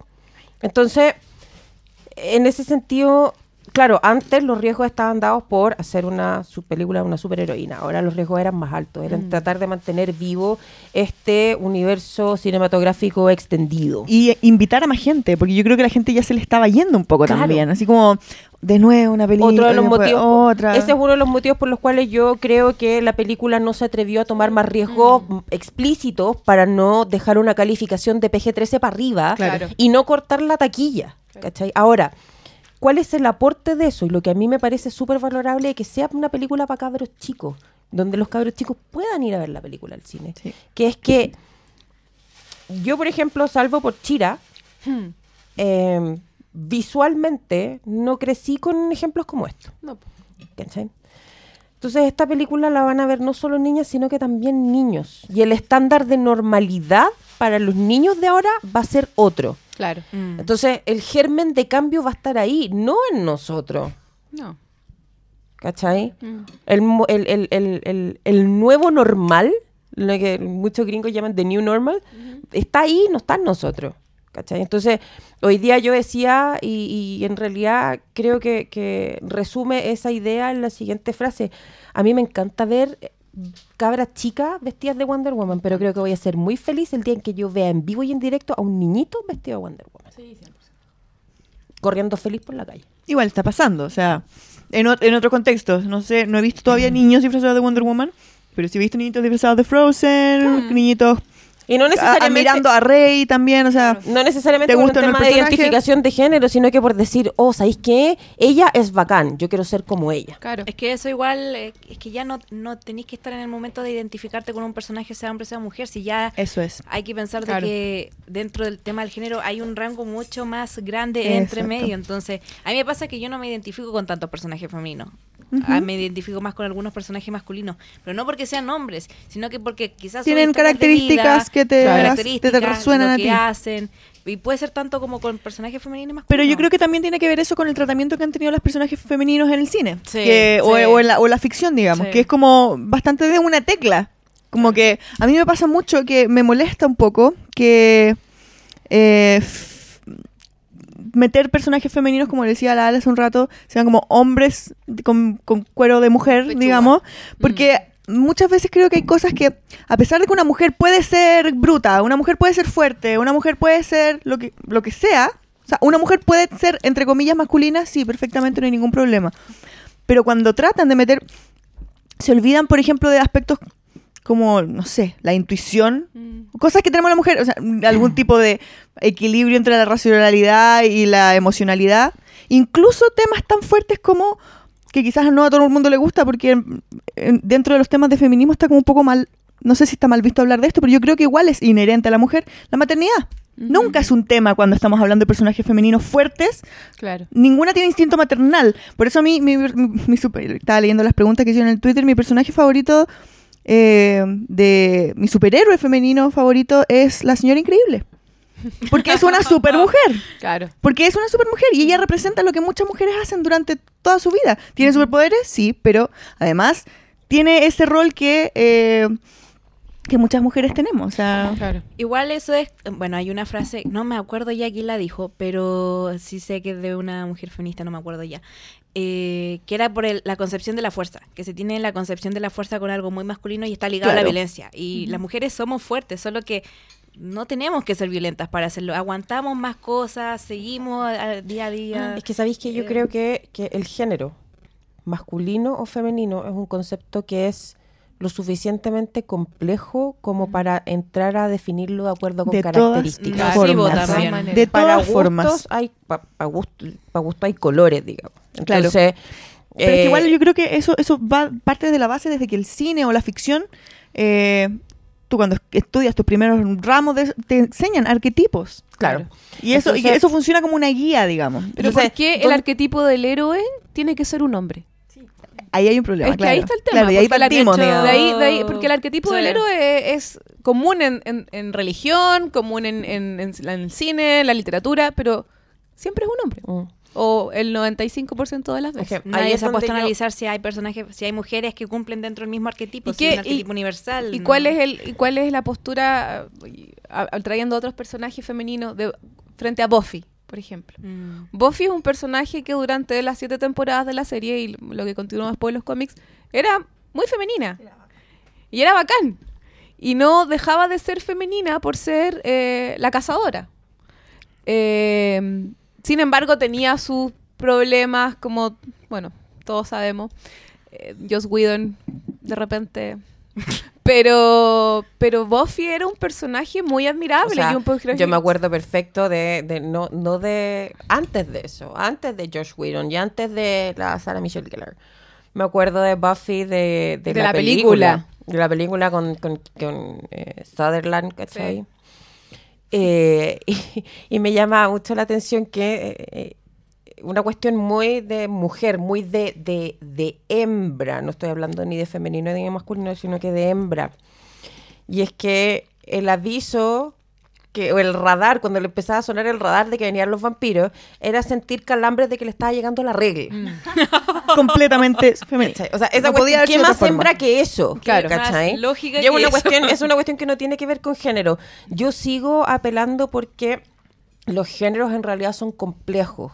Y lo que asignamos a un género o a otro forma parte de construcciones sociales claro. que van mutando a lo largo del tiempo. Entonces, si tú me decís, te vamos a presentar una mujer extremadamente femenina, entiéndase femenino por lo que el constructo social te ha dicho que, que es femenino, yo la acepto, porque me cabe. Si me dices, te voy a presentar una mujer que tiene características masculinas, también te la compro, porque puede ser. Si me presentáis a una mujer o a un hombre que tiene características femeninas y masculinas, también te lo compro. A mí lo que me complica es cuando empiezan las negaciones de algo. Claro. ¿Cachai? Cuando dicen, cuando por un lado te dicen una mujer debe ser femenina y por otro lado te dicen no, la mujer no tiene por qué ser femenina. La mujer, el hombre, el vecino, el gato, el perro va a ser Puede ser lo que como quiera. Lo que quiera. se le pare el Exacto. culo ser. Yo creo que el tema es Y poder punto. tener el rango. El rango que nos permita movernos de personajes, que te permita elegir con quién tú te estás identificando. Y con quién los niños de hoy en día se van a estar identificando. Porque ¿qué teníamos nosotros? La Power Ranger rosada. Chao. Rosada. La amarilla. No, porque la pero- amarilla... Eh, Chira, yo, parece que, Chira. parece No, que no, yo no, soy sí. más viejita. No, pero mucho yo, Chira. Yo, Chira. yo me acuerdo No, de estar Chira. corriendo en la plaza del barrio, ¿cachai? Y cantándome de fondo. Tara, tara, tara, Yo tengo una historia con Chira y la Mujer Maravilla, un trauma de infancia. Y le dije a mi mamá que le iba a contar. Yo estaba en el jardín infantil íbamos a hacer una fiesta de, de estas de disfraces que hacen en el jardín, parece que íbamos a recorrer la comuna, no sé. Entonces yo iba a ir disfrazada, yo quería ir disfrazada de chira. Mi abuelita cosía, así que me iba a hacer el traje, tenía esa... Y yo le digo, y- pero mi problema es que yo tengo el pelo negro y Chira era rubia. Entonces le digo a mi mamá que por favor que me compre una máscara de Chira, esas que vendían en el zoológico. Y mi mamá llega con una máscara de la Mujer Maravilla, pero no tenía la puta idea quién era Chira. Y yo me lancé, me tiré a llorar y por supuesto no quise ir ni a la fiesta. Y después, años después, hace un par de años atrás, mi mamá me dice, oye, ¿viste el comercial nuevo de Coca-Cola? Y yo le digo, no, sale esa niña que te gustaba cuando eras chica. Y yo le digo, ¡Chira! y miro el comercial y digo, no, era Wonder Woman. Y digo, mamá, por favor, han pasado 30 años, ubícate, po. O sea, ponte tú, claro, estaba Chira. Yo tenía también a Jem. Jem. Ya que yo, mm, cada vez que veía algún aro con forma de estrella, mamá, regálame los aritos y yo transformame Synergy. Y nunca Synergy. me transformó, estoy esperándola junto Claro. con la carta de Hogwarts que todavía no me llega. Es verdad. Eh, entonces, claro, pues cuando, cuando empiezan con la negación, con no, es que ella no tiene. eh, a ella no tienen por qué gustarle las guaguas. ¿Y por qué no? Claro, es Además eso. que ¿cachai? era como... Pueden No, gustarle. y era la primera vez Era la que yo primera no, vez que yo lo el gustarle, la no eso es es lo mismo que decía yo, es la primera vez Me que veía una parece- guagua. Me parece que es un contrasentido basal Estos hombres. Que, que, que los propios, que exista como una lucha de, de determinación de cómo debe ser una mujer. Que los hombres te digan por una parte cómo debe ser y que las mismas mujeres te digan Claro. cómo tiene que cómo ser. debe ser Yo una voy mujer a hacer feminista. cómo se me pare la hacer, ¿cachai? Pero, o sea. ¿Cómo debe ser una mujer feminista? Y te lo explico yo creo que en el, fondo, hombre. en, el, en el fondo y, y- y- y la, la- lo rico de la discusión va a ser, y vamos a entender que avanzamos un poquito, cuando yo vea que mi compañera al lado se viste como quiere, yo no la mire criticándola, cuando mi compañera al lado se vista provocativa y yo no pienso que está tratando de, de subir un puesto, no cuando mi compañera del otro lado, ¿cachai? Ande con jeans y no le guste pintarse y a mí no me llame la atención, Eso es. ¿cachai? Cuando Sí, po. yo no cuestione que mi compañera de al lado quiera ser madre y la otra no, porque yo no tengo por qué meterme ni en la cama, ni en el traste, ni en el útero de nadie, Obvio. ¿cachai? Sí, 100%. Aplausos por eso. Aplausos por eso. y ahora así como... Ahora vamos a marchar. No. Volviendo un poco a la película, yo siento que hay cosas que me gustaron y no me gustaron. Como que, por ejemplo, el discurso final, que he escuchado que mucha gente lo ha criticado, a mí en verdad no me saltó. O sea, que No. ella hiciera las cosas por amor o que haya descubierto el amor en esta eh, dicotomía del ser humano que es capaz de odiar hasta matarse y a la vez también poder amar a otros a tal punto de quitarse la vida. Bueno, ¿sabéis qué? Me parece bien, ¿cachai? El tema es que siento que la película no lo como que en su totalidad no lo hizo bien al explicártelo. Como que lo, lo, lo Sí. linkea demasiado el amor romántico. Sí, yo siento Cuando hay un que- equipo, mm. por ejemplo, como Claro. no es solo el, el amor, el- o sea, su amor que se sacrifica, ¿por qué no se sacrificaron los otros, por ejemplo? No sé, como que siento que podría haberlo, ella podría haber comprendido más el amor como, bueno, cuando están como en la fogata Mm. y está como el indio y dice, ¿y, y quién mató tu pueblo? No, el que está ahí. Claro. Y está, igual está conviviendo ahí, como que hubieran explorado un poco más ese lado. Siento que hubiera sido mucho más Sí. provechoso ¿Sabes y me hubiera hecho más como sentido con el discurso final. Yo lo entendí como, como el amor, por un lado, claro, el amor romántico, pero también el, el amor por la humanidad. Como que en el momento, yo lo, yo lo entendí así, en el momento en que Steve se sacrifica, eh, ella se da cuenta de que esta humanidad también tiene algo de bondad, que es un poco lo que pasa en Batman vs. Superman al final, o sea, los hombres siguen siendo buenos. Eh, siento que ahí, de ahí viene, o sea, es muy fácil leerlo como amor romántico, es muy fácil caer en esa, y yo creo que ahí está la, la, la, la flaqueza de la película, no dejarlo claro, que ese es el amor que ella siente, el amor por la humanidad, así lo entiendo yo, entendiendo un poquito lo que es el personaje. Lo que no me queda claro, lo que no entiendo, eh, y que no sé si alguna vez lo van a explicar, es por qué en Batman vs. Superman ella dice que se alejó del mundo de los hombres por 100 años, Ese es el hoyo argumentativo que no cuadra. Y, Y- eso yo no, se lo tengo que conceder a es todo el como- mundo que lo como- porque es un hecho. voy. Es como, retiro, es como no cuando Luke nada. le pregunta a Leia cómo era la mamá y la, mamá, y la, Leia le dice que... que- era triste, si se murió la Padme cuando estaba en el gemelo. Es como, no entiendo. Pero ojo, que esta es una película súper nueva y saben que estamos pendientes de todos esos detalles. Claro. Yo No, entendí pero cuando uno dice que así somos como, no. hueonas. Yo Creen entendí que la somos chiquilla se decepcionó de la humanidad, pero acto seguido recupera, inmediato, casi inmediato, recupera la fe desde el minuto en que ve que eh, Steve Trevor Claro. es capaz de sacrificarse, entender que, que entender o manifestar su amor a través de la abnegación, Claro, el sacrificio, claro, ¿cachai? sí. El sacrificio que le inspira a decir, ¿sabéis qué? Esta tropa de simios que lo único que, que, que tienden primeramente a tratar de matar al simio al lado, también son capaces de tener sentimientos nobles y por lo tanto vale la pena jugársela por ello. Claro, claro, el que le haya dicho te humanidad". amo al final, Sí, es yo casi un fleco. sí también lo entendí así, pero se- me hubiera gustado que hubiera sido más claro. Más claro. Como darle más hincapié a eso. Pero si tú lo juntáis con Batman v Superman, tengo que hablar de Batman v Superman. No, lo sí, siento. Sí, por supuesto, que ella sí. haya dicho que eh, se decepcionó de la humanidad y se perdió durante 100 años, yo honestamente creo que es un bache argumentativo que van a solucionar de alguna forma. Ojalá que lo La van a... tra- me, me La van a transportar en el tiempo. Porque no, no Flashpoint. Espere, no, Así como, No, oye, oye, eh, que- jefe, jefe, yo le dije que había un error aquí, usted no me pescó. Oiga, usted, ¿Qué vamos a hacer ahora? ¿usted leyó la notita que Editor, editor general. Le, dejé un, le, dejé un, le dejé un post-it en la pantalla. Porque se supone que, que, que Diana se mete la pelea contra Doomsday porque está viendo el esfuerzo que está haciendo Claro. este piojo, este piojento de Batman que no tiene ni un y ahí superpoder. viene, ahí viene una de las Bad frases fleck. que yo detesté de la película y eso Sí, viene, viene contigo. contigo, yo pensé que venía contigo. ¿Por qué tiene que venir con alguien, weón? Esa cuestión me pareció Pero después ya llega comparada de, ¿sabes qué, weón? Yo vengo sola. Pero no, yo creo que van a recurrir al... eh, claro, sí, ella desapareció porque no hay registro de ella, pero en el fondo está actuando desde las sombras, ¿cachai? O a lo No, mejor sintió ojalá. podería después de la Segunda Guerra Mundial, no sé, pero ahí no Pero empezó es que como es que es que después de la primera guerra vienen como lo- los La pactos, segunda. la segunda, los campos de concentración, ¿cachai? si yo me habría La dado media vuelta, me habría vuelto a la isla. Como, weón, ¿sabes qué? Me viro, destruyanse Sí, ustedes. mátense. O, o si no, seguís, estúpido. peleando, tenéis dos opciones. Si no te gusta el lugar donde estáis, tú te quedas o te vas. O te vas porque arrancas o te quedas a pelear. Es, es Claro. Yo tengo una duda, un poco, una duda ñoña existencial. Mm, ¿Por qué Diana es Diana. niña al principio y después crece hasta llegar a la edad de Gal Gadot y después no sigue creciendo? Ah. No debería haber sido toda la vida de la misma edad. ¿Y por qué las tías y la mamá se ven un poco mayores? ¿Cuántos miles de años tienen cada? ¿Cuánto vas creciendo? Eso puede ser quizás, como que el ritmo de que- crecimiento es demasiado como- como en el caso de- mí lo que se me cae es, es eh, la ya parte m- de la tía. Bueno, aparte de que no vi sangre en la escena de pelea, pero ya se lo puedo No, dejar no hay pasar. nada de sangre. No. Igual decía, ¿dónde Hipo- está Hipólita, la sangre? Hipólita atraviesa un soldado y aparece la espada limpia. Eso Claro, mismo vi como- yo.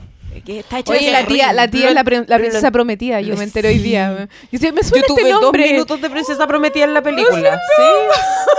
¿Quién es la princesa prometida? La película, Robin Princess Bride. Robin Ah, Wright. yo no la vi. Jenny, Yo tuve dos Jenny- minutos de princesa Jenny prometida. ¿no? Uno No. es haber visto a Buttercup y decir, ¡ay, la princesa prometida! Y Ajá. después, cuando va a matar al primer Ares, Ujú. estamos spoileando derechamente. Sí, Sí, y ya. llega y se presenta, yo soy Diana de Temisquira y el nombre Tú de la mataste a mi padre, pero ahora te morir. Mi nombre es Inigo Montoya. Tú mataste a mi padre y me paraste a morir.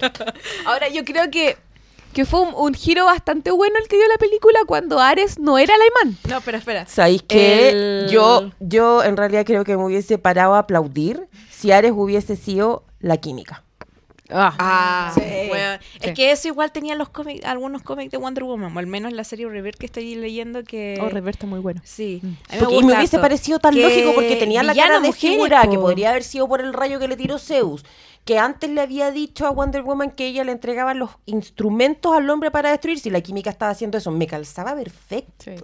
Pero que, que igual la Se caen en tonteras siempre, Sí, ¿ah? Como sí. que Pero tienen ideas brillantes. bueno, y- sido una buena película si hubiese tenido una villana mujer, po, porque Sí. tenía en los Claro. cómics a Chita, que Tenía siempre Cheetah. trata de razonar con ella, Verónica Gale, eh, a Doctor Poison y podía agregar más. po. O sea, yo No, creo que a- al ponerte a, a Doctor Veneno, de cierta manera como que te están tirando que ya, ella es como la mala y, y- pero, está finalmente no. un alemán, po. Pero es que, Claro. es que por eso, por eso como que se moja el puto, pero no. Pero no. Sí. ¿Cachai? Esa es la Pero cuestión, igual- como que te apuesta, pero no, como ah, una patita afuera. Ya, pero lo que quería decir de la tía es que, por ejemplo, hay una escena donde a Diana la están curando el brazo y le dicen como ya tú no, sta- tú no sangras, ¿cachai? Que, que como que ahí te dan indicios como de que puede ser diosa, ¿cachai?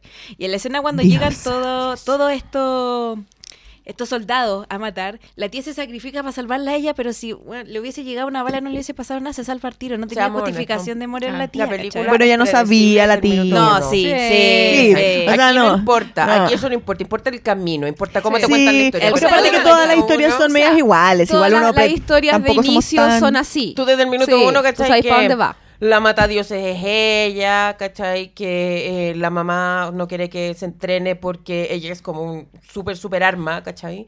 Y, y sabe que se expone y por amor de madre la quiere cuidar, bla, bla, bla, bla, bla, ¿cachai? Es mega obvio. Mega predecible. Pero da lo mismo, porque tú querés ver cómo se llega de A A ver, Exacto. claro, claro. Una de las críticas que yo he leído más y que, con la que igual estoy un poco de acuerdo, a pesar de que encontré, sinceramente voy a dar mi opinión, que la película era muy larga y que al final se volvía bastante fome. Igual yo estaba súper cansada, debo decirlo, pero igual creo que a varias personas les pasó que después de un rato como que sentían que se estiraba el chicle, como que no, lle- no llegaba a la acción, digamos, como que aquí no todavía no pasa nada. Eh, me hubiese gustado ver más tiempo a las Amazonas Sí. haber entendido la dinámica, sí. haber entendido Ahora- cómo funciona esa sociedad y, y que hubiesen jugado un poco con la historia. Tienen Sí. el tremendo plot ahí Sí. de hubier- haberse imaginado cómo hubiese sido una- un, país con puras mujeres, aprovechando las cualidades femeninas. ¿Qué hubiese pasado si no hubiese hombres en el mundo? ¿Cómo sería? Ahora yo debo decir que me emociona harto en el trailer de Justice League en que salen las amazonas Con peleando con parademonios. parademonios, weón. Es como, oh, yo quiero ver eso. No, ahí yo no. No, yo me perdí, no, no sé, ya, ya me perdí, no sé qué es eso. Pero sí, pues toda la razón. O sea, explorar más lo que es de Miss Kira. Es que pasa como pasa un poquito lo que pasó en Man of Steel con Krypton. Que uno quedó Sí, así como también. con ganas de ver Sí, más si Krypton vale como cinco minutos, o sea, dura Claro. como cinco minutos. Claro, Pobre. pero... Pobre Krypton. Un minuto de silencio por los Krypton ha explotado tantas veces como han, muerto los, padres Sí. los padres de Bruce Wayne y el tío Ben. Ah, pero espérate, solo una pregunta, como para seguir, eh, que también está en relación con la película, pero solo para cachar si lo vieron. ¿Vieron el trailer que hicieron o el spot que se hizo de eh, Supergirl relacionando con Wonder Woman? Sí. Pero era una cuestión, o sea, como era te gustan mis botas, se Me las pedí una amiga, me amiga. las prestó una amiga y, Y aparece la Linda Carter. Oye, yo creo que esa vi. fue una oportunidad perdida. ojo, no solo aparece Linda Carter. Aparece Lois Lane, Lois Lane, Terry la Lois Hatcher. Lane de, de- de la serie antigua, digamos. Pero consistía básicamente en que llegaba Supergirl y pasaba caminando, se sentaba y mostraba las botas de Wonder De Woman. Wonder Woman. Y la miraba eh. Linda Carter, Ah. la miraba la hermana, la miraba Terry Hatchett. Y ella decía, ¿te gustan mis botas? Me las prestó una amiga. Y ahí empalmaba el tiro con imágenes de la película de Wonder Woman. Y tú decías, esta cuestión ya es la. La O sea, caga. Es bonito, es te compras. Sí. O sea, Yo uno creo ya que- se- Estoy- Yo Dime creo que, me vendía peso, me vendía Me peso, me, da lo mismo. A chau, Oye, chau, chau, chau. Linda Carter debía haber sido Hipólita. Ay, que hubiese sido Oh, Sí. Hubiese sido otro personaje. A mí me gustó ver a No, a mí también me gustó, me gustó Hipólita, pero si hubiera sido Linda Carter, habría sido... Ay, no sé, yo amo a Linda Carter. Sí, que alma. Linda Carter puede hacer lo que quiera en realidad. Es perfecto. Girl crush, el rato, Linda Carter hasta el día de hoy. caso, está bien posicionada. Ahora la, la tía es presidenta en la serie. Sí, po, Ah, sí, es. No presidenta, es presidenta en es Supergirl. presidenta. Mira que en Smallville era la mamá de Chloe nomás. Mm. Entonces, o sea, imagínate lo que, to- retomando el tema de, de la longitud de la película que estabas tomando tú. Ya la película dura como dos horas y media más o menos. Eh, Ah,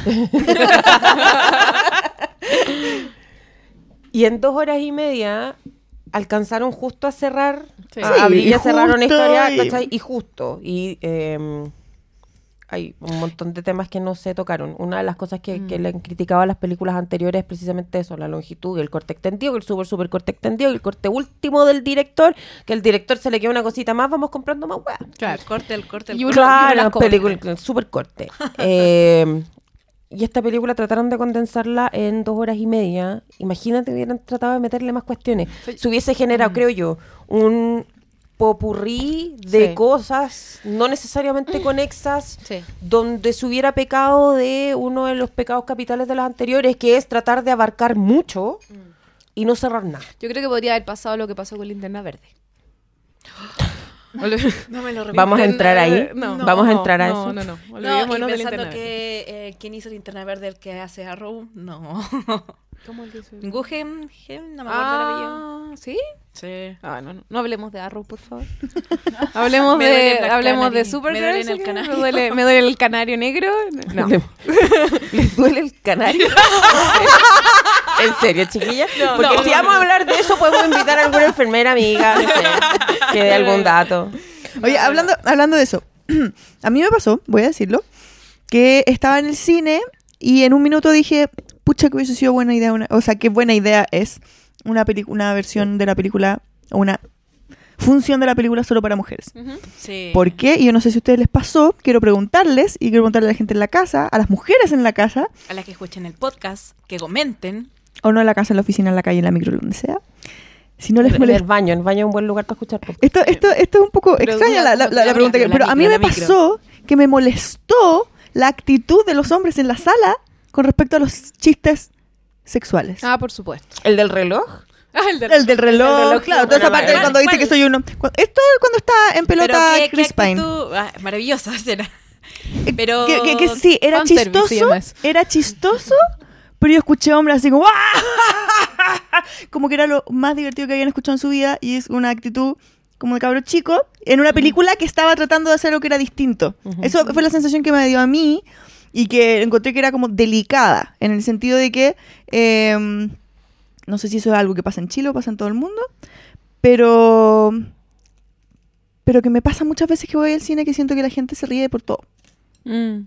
Chile. como para como para como para aliviar la tensión como para cine afuera y... eh, pasa lo mismo Sí. a mí me pasó eso que sentí que esta película a pesar de que tenía esos chistecitos eran eran simpáticos Mm.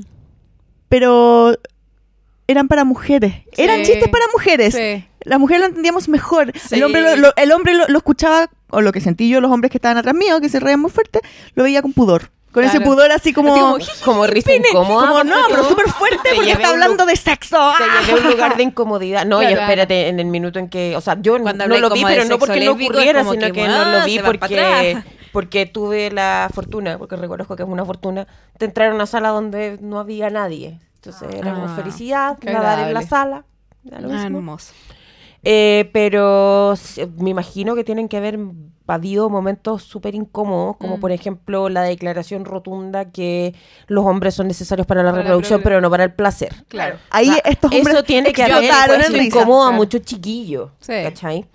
Eh, y, y entiendo que, que la risa forzada es una risa que viene de la incomodidad, Sí, po. Mm. ¿cachai? Ahora, sí entiendo, y esto haciendo el disclaimer de entrada, que es una opinión súper personal, me da la impresión que es mucho más fácil para las mujeres sentirse identificadas con personajes de cualquier género que para los hombres sentirse identificados con un personaje femenino. Sí, de 100%, todas o sea, la mujer es mucho Eso- más empática. Sí. Partamos por ahí. porque obviamente, de hecho, tú podéis ver cosas muy femeninas en personajes hombres y por eso tú a veces te sientes muy representada por un héroe que es hombre, tú dices, sí, Claro. igual me siento muy representada con él Mm. porque podéis empatizar. Pero siento que el hombre, ¿con cuántas heroínas se sienten identificadas? No te las nombran. Mira, como que les es gusta que no por el tema de acción. Yo le pedí a alguien hoy día a un hombre que hiciera el siguiente ejercicio. Porque empiezan con... Siempre he escuchado harto el comentario de que esta película no es para mí. Claro. Sí. Y ahí es donde viene el cuestionamiento. No es para ti, ¿por qué? ¿Porque la hicieron no para ti o porque tú no eres capaz de ponerte en ese lugar? Exactamente. Entonces le dije, mira, tú te puedes identificar con un cabro chico que es muy querido por sus papás, es el tesoro de su familia, que es porfiado porque él se siente llamado a hacer algo, pero los papás no quieren que lo haga porque es peligroso hasta que al final decide hacerlo. Y llegando a un minuto, un punto de pseudo madurez, como terminando la adolescencia, dice, tengo que pescar mis cosas y tengo que hacerme yo mi camino y partir incluso para no volver Exacto, al no nido atrás. familia, sí, sí puedo. Bueno, ponle pechuga y es Wonder Woman. Claro. Exactamente. Sí. Claro.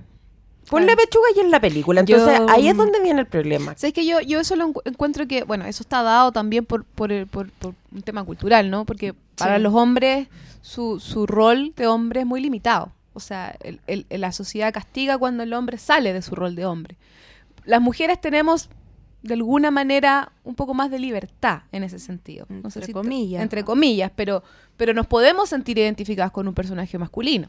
Sí, yo no sé si la palabra es libertad. No, no sé si es Yo creo que libertad. las mujeres también nos vimos un poco obligadas a tener que jugar muchos roles. Sí, pero es que sí, igual, por ejemplo, sí. si una mujer quiere ser masculina o derechamente irse hacia el otro carril, igual se le reniega. Por eso, No es nada, libertad, claro, no es es libertad. claro, La es mujer. Lo la se es que- puede sentir identificada con varios roles porque ha tenido que jugarlos, pero no por decisión propia, po. más Claro, como porque está más, es, es más adaptable. Pero en Sí. ese sentido tenemos más espacio de movimiento, a lo mejor digámoslo así, más Sí. espacio de movimiento del que tiene un hombre. En ese sentido, la experiencia a lo mejor de ser hombre es mucho más limitada que la experiencia que tenemos nosotros de ser mujer, porque tiene muchos menos, menos lugares a donde moverse. O sea, lo que pasa es que generalmente cuando tú te sales de los parámetros de tu género existe castigo social. Sí. Claro. Lo que pasa, y ahí es donde viene lo complicado, y vuelvo a un punto que conversamos hace unos minutos atrás, es que a estas alturas del partido todo el mundo está opinando de qué es lo que es ser mujer. Claro, En vez de decirte, ¿sabéis qué cabrita? Sé lo que queráis ser. claro.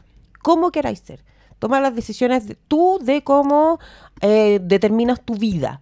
Eh, que desde, desde cómo te ves hasta cómo te sientes, hasta los afectos que eliges, hasta la profesión que eliges. Claro. ¿cachai?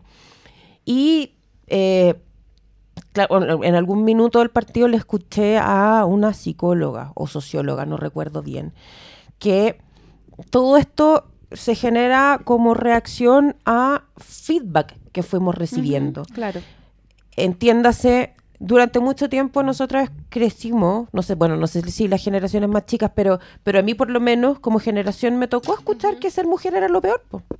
¿cachai? Sí, que pues, ser claro mujer que era pésimo, que ser mujer era horrible, que lo pasaban mal, que lo pasaban pésimo, que la regla, que el dolor de pecho, que tener guagua era lo peor, que no sé qué.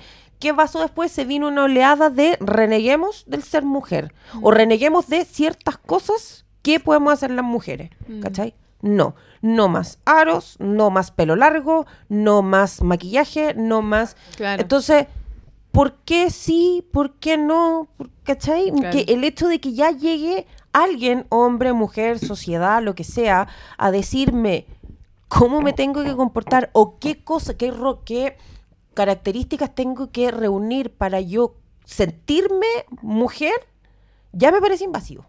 Eso igual lo decía Simón de Beauvoir, eh, diciendo que eh, ser mujer no se nace, sino que se hace. Son construcciones sociales, son, son eh, aparatos ideológicos que te van diciendo todo el tiempo, desde tu familia, eh, la religión, la, la, la cultura, la industria cultural, lo que ves en la televisión, lo que ves en la serie, en un cómic, en una revista, todo te está diciendo cómo tienes que ser para sentirte mujer y si te sales de ese rango no lo eres. Entonces por eso debes ser eh, Claro. discriminado.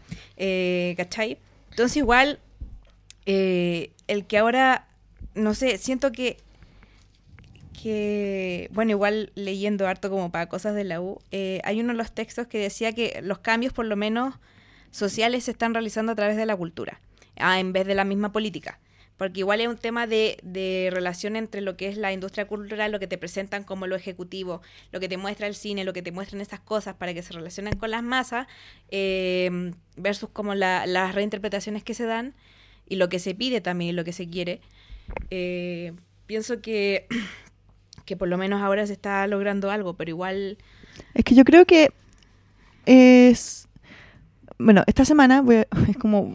No, no es que vaya a mezclar peras con manzanas, pero yo creo que este fue como un cambio así fuerte. Esta semana se cumplieron los 50 años del Sgt. Pepper's Lonely, Lonely Hearts Club Band.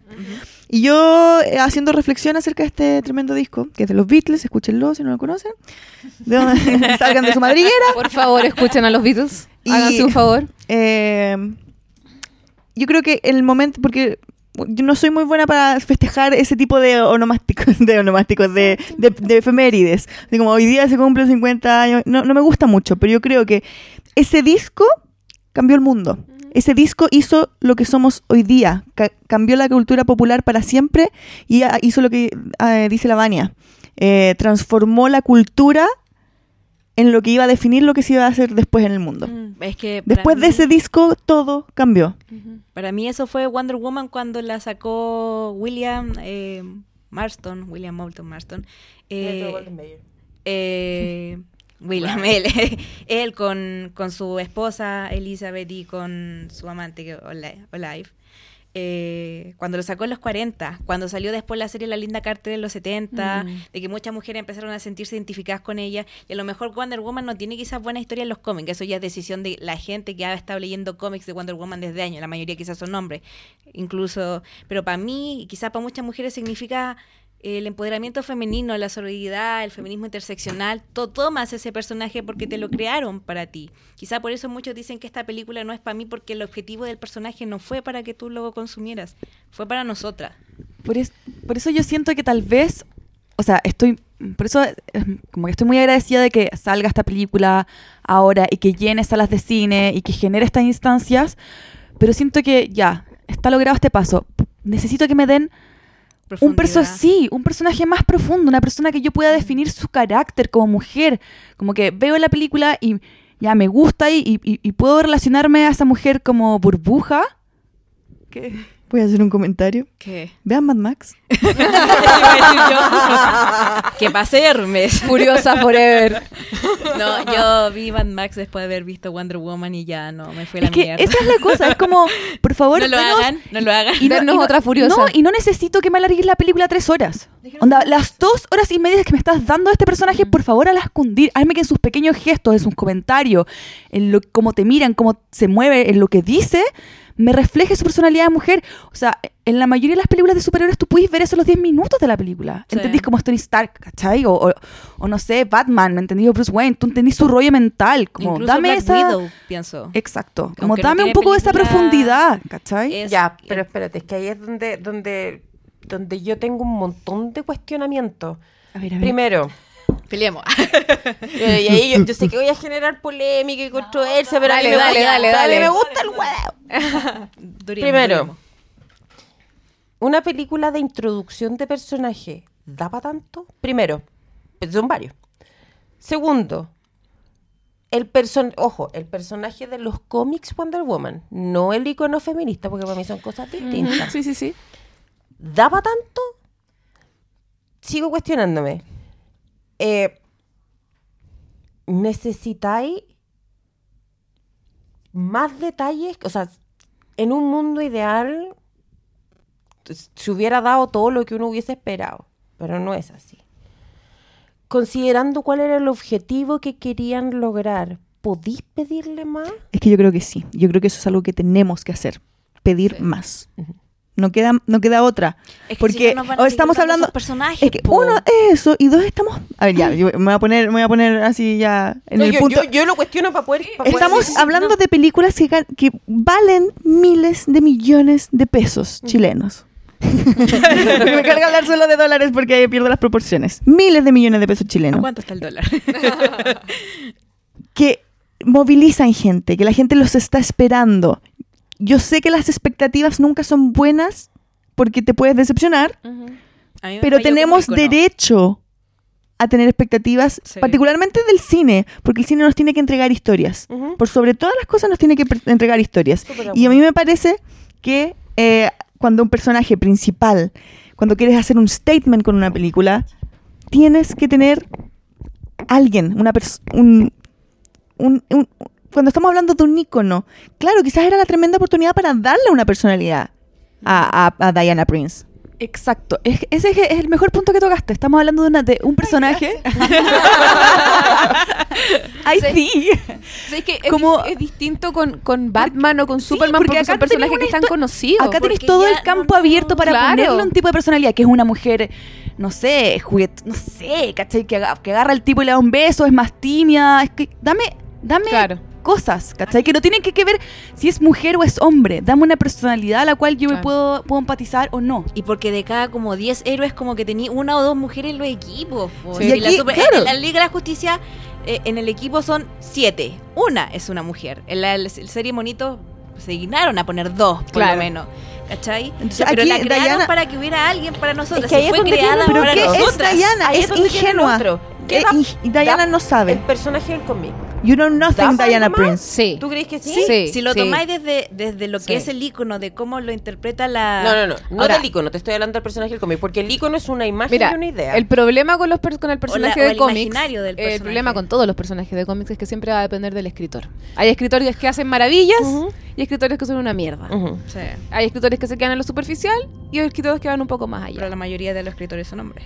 La mayoría de los escritores son hombres. Yo creo que aparte de la Gail Simón, no sé si hay alguien más que ha escrito Wonder Woman. Mujeres. No sé, y habrá que ver las otras. Habría que, y además que lo que pasa con Wonder Woman es que si tú piensas, Batman tiene miles de historias que son así como tú decís, ¿qué historias de Batman puedo leer? Tenía una lista como de 100. ¿Qué historias de Superman puedo leer? Tenéis 20. ¿Qué historias de, Super- de Wonder Woman puedo leer? Poquísimas. No, y si leíste, ¿Quiteya y si O sea, después yo- los niños te dicen que no son Yo me he preguntado, porque, porque Uno. conocimiento de cómic eh, es como bien corto. ¿Cuáles son los clásicos de Wonder Woman? ¿Cachai? Y entonces por eso me cuestiono. Claro. Si no tenéis un personaje que, que, por lo menos desde el punto de vista literario, no tiene historias clásicas, Mm. ¿Podéis pedirle más al personaje? Pero podéis construirlo desde el mismo imaginario, pues si lo que representa Sí. es una mujer Ah, que pero es vive que ahí en una otro isla. problema. Si Pero es tú que igual- empezáis a trabajar desde el imaginario y empezáis a trabajar desde lo que podría haber sido, te apuesto doble por sencillo que el fandom se te tira encima. Pero es que ¿a quién va dirigida Porque la esa película no es tu. entonces? Es, la película va dirigida para todos. La película no es, entiendo yo. No se trata de que Wonder Woman sea para las mujeres, por las mujeres. Es, es para el que la quiera ver. Yo creo que las películas hoy día de superhéroes tienen que ser así, porque están pensadas para ganar mucha plata. Es lo único que importa. No, si el mercado ganó, si eso está claro, pero... Pero por eso mismo me hubiera gustado que le hubieran puesto un poquito más de personalidad, como esta, weón, hazme una niña burbuja que tal vez sea, weón, más caprichosa. ¿Cachai? Muéstrame una mujer caprichosa que quiere hacer lo que quiere y que, no, y, y que de repente se cae en eso, o que, o que sufre un, como un cambio al darse cuenta que tiene que madurar. ¿Sabéis ¿Sabes que yo no que te esa ¿sabes superación cómo? frente al villano, esa mí, me, superación por a sí mí me misma. generó. Yo, El viaje del personaje, ¿dónde está? Claro. Claro. Sí, ¿sabéis que a mí me pasó que en Batman vs Superman, con lo poco que salió Wonder Woman, yo sabía quién era esa Wonder Woman. Era más, Sí. Era una mujer Sí. sabia. Sí. Era una mujer sabia. Templanza. Batman, tenía Batman templanza, iba sí. y Wonder Woman venía de vuelta. Claro. Con esta película a mí me pasó una cuestión súper particular, porque yo he escuchado harto esa cuestión que durante los primeros 10 minutos tú no cachai quién es. Eh, Pero tampoco durante los próximos 180. es un rollo que tiene que ver con que para mí la película no es, o sea, nunca fue respecto a la justicia. Tampoco, tampoco es sobre el empoderamiento femenino. No, era lo No- que no esperaba tiene y que no ver, me lo no tiene que ver No con el empoderamiento historia femenino, no nomás. tiene que ver con lo que significa ser mujer. no. No, una historia de salida Es al una mundo. película, Entonces, ¿qué- de qué hecho, tenía? la película te dice de qué se trata, Sí. de una manera súper honesta. Foto. Ojalá algún día me cuenten la historia de esta foto. Pam, la historia de la foto cierra con la foto. La película es la historia de la foto. Sí. Nada más que eso. Claro, que la historia de la foto tenga que ver con los orígenes de esta chiquilla, fantástico. Pero a mí me pasó que la película, te repito, jamás fue sobre la justicia. No. Ni del empoderamiento femenino, ni la película sobre las convicciones. Sí. Pero te la vendían Exacto. como por otra Pero forma. pero como decía el icono que es por el icono que es a Wonder los Woman. trailers cuando te dicen el, el, el futuro de la justicia comienza con ella y le empezáis a bajar como el análisis como Porque fue la Porque es la primera, pues Pero como The First Avenger, como- pero ¿cachai? si igual le vi el subtexto es como obvio, tú no podías empezar como movimientos sociales si no consideráis la perspectiva de género. No podía ser una revolución social si no tenía en Sí, pero yo no creo que le hayan dado Pero tanta no- vuelta. no no yo por eso digo- le- la que empezó a dar vuelta y después terminó Esta es la película. que eso, es lo que digo con las expectativas. Que ese es el problema. Y yo creo que igual a mí me pasa mucho eso. Que, es que porque yo escucho. cosas que sí las tienen. Sí, es que obvio que sí, obvio. querís no las tengan. Exacto, pero lo entiendo sí. Me pasa mucho el, con el tema. Yo sé que es, es- es complicado, especialmente para el fandom, el comentario que voy a hacer, pero a mucha gente que quizás no es fan lo, va- lo va a entender. ¿Por qué estas películas tienen que cumplir con la expectativa del fan de una cuestión que tiene mil años? ¿Por qué no nos pueden entregar una cosa eh, fresca o algo nuevo o una perspectiva distinta? ¿Por qué.? eh, porque, ya, por ejemplo, lo que decías tú, eh, estás viendo a, a- a- no me acuerdo quién, jugando con los parademonios. las Amazonas, las Amazonas. Bueno, eso para mí no significa nada. Exacto. ¿Por qué tenemos que crear un- películas basándonos meramente? Porque yo he escuchado a muchos muchas personas diciendo es que veo esa película, y se me- veo el tráiler y se me paran los pelos. Ocupar la nostalgia como una herramienta de marketing tan potente. Yo lo encuentro lo encuentro triste porque tiene que ver con, con la muerte de la, de la, de la De la historia, con la muerte de la originalidad, la muerte de la creatividad, la muerte de, de sorprendernos. ¿Sabéis que yo Luego te preguntas qué te queda por hacer, po. Yo creo que apunta a caerle bien a todo, creo que apunta a caerle bien a todo el mundo. A mí me pasa- que no quedar mal con nadie. Dentro de ese todo, dentro de ese todo mundo al que tenéis que caerle bien, tenéis un público que es bien fregado, que son los fans. No, si está bien. pasa. Lo a mí me pasa eso que dice, que la Franco en las películas de Marvel. O sea, la- las escenas post créditos de Marvel son escenas que están ahí para que los fans digan ¡Oh! Y yo digo, qué chucha. Sí, es eso. Pero no sabéis que esta película, esta película en ese sentido cumple y cumple con un- de una manera bien sutil Mm. y como que es suficiente, que es para mi gusto la escena de el helado. Porque esa escena yo la he visto Ah, varias veces. ¿En serio? ¿Cachai? Justice Sí, League War. Sí. Sí. Aparece, la he visto en películas y creo que aparece Es que en esa- eso algunos aparece en el cómic, ¿cachai? creo que esa Y es escena está sacada ella- de los nuevos Ella, 52. por ejemplo, en Y creo Justice que League War, el ella Justice League está War está sacando en la entrada de la Sí, casa, sí, sí, sí. está en, Yo por eso no en la he la visto. entrada de la Casa Blanca eh, y está eh, hay un señor vendiendo helado y ella prueba el helado y dice, pero es que este es el mejor invento del mundo. Sí, yo pensé que se iba a ¿Cachai? emocionar más. O sea, yo Eh, probar un helado. Por último, que le sorprendiera que estaba tan frío. Y ver eso fue como, oh, qué bonito. Pero bonito, son detalles. Tampoco, Elegante. tampoco tengo alucinaron con eso. Sí, a mí no me molestó. Ahora. Por ejemplo, porque hay cosas que uno de repente, como no fan, no entiende la referencia y que Claro. hay colgado. Aquí no me molestó, no entendí la referencia, pero es bonito Pero igual. te parece de toda lógica porque es la Por primera vez que supuesto. toma helado la chiquilla. De hecho, yo creo que debería estar Claro. más emocionada. Eh, entonces, hay también, mira, yo, porque he masticado harto la película y he tratado de, de sacar ciertas conclusiones al respecto, siempre entendiendo que no es una obra de arte, pero sí que pasa de curso bien, ¿cachai? No pasa es una raspando. película entretenida. Es una película Eh, muy entretenida, que cumple pero- bastante bien. Por ejemplo, yo creo que la impresión que tengo es que los escritores de Wonder Woman, particularmente Pérez y Ruca, que Ruca entiendo que era muy, eh, muy feminista, muy, Sí. feminista. Lo que quieren al contar su historia, de buena o mala manera, es generar un entregar un germen de cambio. ¿Cachai? Un germen de cambio que para los lectores se va a traducir en, el tra- en cómo tratan a las mujeres que tienen a su alrededor y en crear una generación nueva con una perspectiva nueva. Pero eso- esos son gérmenes de cosas que se van tirando, que van quedando en el inconsciente. Esos gérmenes, fíjate que yo sí los vi en la película. Pero eso no lo puede hacer una mujer también, porque por ejemplo si queréis generar germen de, Es que de se- cambio, aquí lo hizo una mujer, lo hizo una mujer Pero la representándola y lo hizo Ahora, la directora. el guionista no es piensa- mujer. po. Hay una escena que es en particular que es muy, si tú le das una vuelta de tuerca, es súper decidora.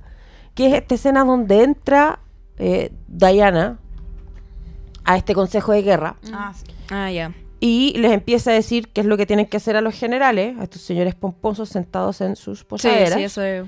Y después les dice, oye, pero van a matar a toda esta gente y ustedes ni siquiera van a mover la raja. Vayan y muevan el poto y vayan al, al frente a pelear con sus compañeros. Deberían sentirse avergonzados. Si tú tomas esa escena, tú podías en un primer approach decir, oye, esta chiquilla es Barça, no entiendo los parámetros sociales porque no es de acá. Pero dale una segunda vuelta. Estamos hablando de que una mujer que entró a un consejo de guerra, cosa que ya- por ese solo hecho en la Primera Guerra Mundial, ella podría perfectamente haberse enfrentado a un paredón de fusilamiento. Ujú. Y no solo eso, los reprime por una cuestión de deber ser. Esa imagen no es menor. No, yo en absoluto encuentro que sea menor y por eso siento que la película me pasa de curso, pero de repente no el guion, ¿cachai? No 100% el guion. No, pues si tiene Sí. un parche bien sí, grande. ¿cachai? po. Sí, Porque- pues, es porque que por siento que de me faltó eh, esa- es que falla. Por Yo eso lo de que repente sentía- decía, ¿por qué el guion no lo puede haber escrito una mujer? A lo mejor la historia hubiese sido quizá la misma, pero no tendría quizá desbacle, ¿cachai? Yo cuando salí de la película salí bien contenta porque yo sentía que había visto a Diana Prince. Pero después le empecé a dar vuelta y claro, a ratos vi a Diana Prince. A, a- a- a- a ratos entendí quién era ella porque yo conozco el personaje. Nunca me puse en la postura de qué pasa con una persona que no conoce a este personaje. Yo la vi ahí reflejada en escenas como esa, cuando le para los carros a los, a los, a los militares. O cuando está en las trincheras. O cuando están las trincheras. Eh, O, o- o incluso en la escena, en la escena de, de- de- cuando, cuando, cuando se da cuenta en el fondo de la importancia del amor. Eh, yo vi a Diana, a Diana ahí, pero es porque yo conozco a Diana. Entonces, y, y es lo que me pasa un poco con las películas de, de DC. A mí hasta el momento me han gustado todas menos Escuadrón Suicida, por supuesto. Eh, pero es porque apelan a la nostalgia o al conocimiento del que es fan, del que sabe un poquito del mundo de, de los cómics, del, sí. que, del que está familiarizado. A a- si bien no adaptan historias del cómic como lo hacen de alguna u otra manera en Marvel, como que toman cositas de distintas cosas, eso lo hace más entretenido porque te hace Pero como Marvel fan buscar. Tampoco adapta los No, tampoco adapta, tanto. pero tenéis Ultron, tenéis, ¿cachai? Guerra Civil, que al final no es lo mismo, pero igual, pero tampoco es lo mismo. Entonces, no, no le ponen el nombre del cómic en el fondo a la película. Que lo ponen que- porque así te venden, ¿no? Claro, pero aquí como que agarran cositas de acá, cositas de allá, cositas de más allá, y el, y el fan empieza así como, ¡ay, una Mother Box! ¿Cachai? Sí. Sin tener idea lo que el, resto de la gente no sabe lo que es una Mother Box. ¿Qué es una Y Mother dijo Box? payaso a... Es la que aparece en la escena cuando... La caja Batman- madre. La caja madre. Mm. Cuando están eh, arreglando a Cyborg, cuando Ya, está sí, sí, Víctor sí. así Ya, ya. crucificado y había una, una cajita. Cuando están pasando el PowerPoint de los Claro, y de repente Una y se, y se arma Cyborg. Sí, sí, sí, sí, esa cosa que explota y todo. Sí. Claro, Esa Ya. es una, Box. Ya. De eso, eso, eso me pasa. Yo creo que a, a mí personalmente como fan de DC me cuesta mirar los ojos, Claro. mirar las películas sin Es ojos parte de tu fan cultura, es parte de lo que tú tienes. A mí igual, claro. Sí. Entonces, pero sí hay cosas como esos hoyos en el plot que no, que no entiendo, que, que no, no me gustaron. eh, pero es porque uno empieza a ser un poco también más, Claro. Me pasaba, por ejemplo, con las películas de Harry Y debe Potter. ser súper entretenido. Bueno, yo soy así con Harry Potter. Mí- yo soy Potterhead a morir, pero odio las Yo películas. quería ser Yo odio las películas. A mí me Las gusta. odio. Yo las odio. Prefiero los libros. No, no, Pero no, es no, que- O sea, la peor película es El prisionero de Azkaban. La peor. A todo el mundo a le encanta. gustó esa. Yo, ah, no, No, para mí yo la creo que- peor es el...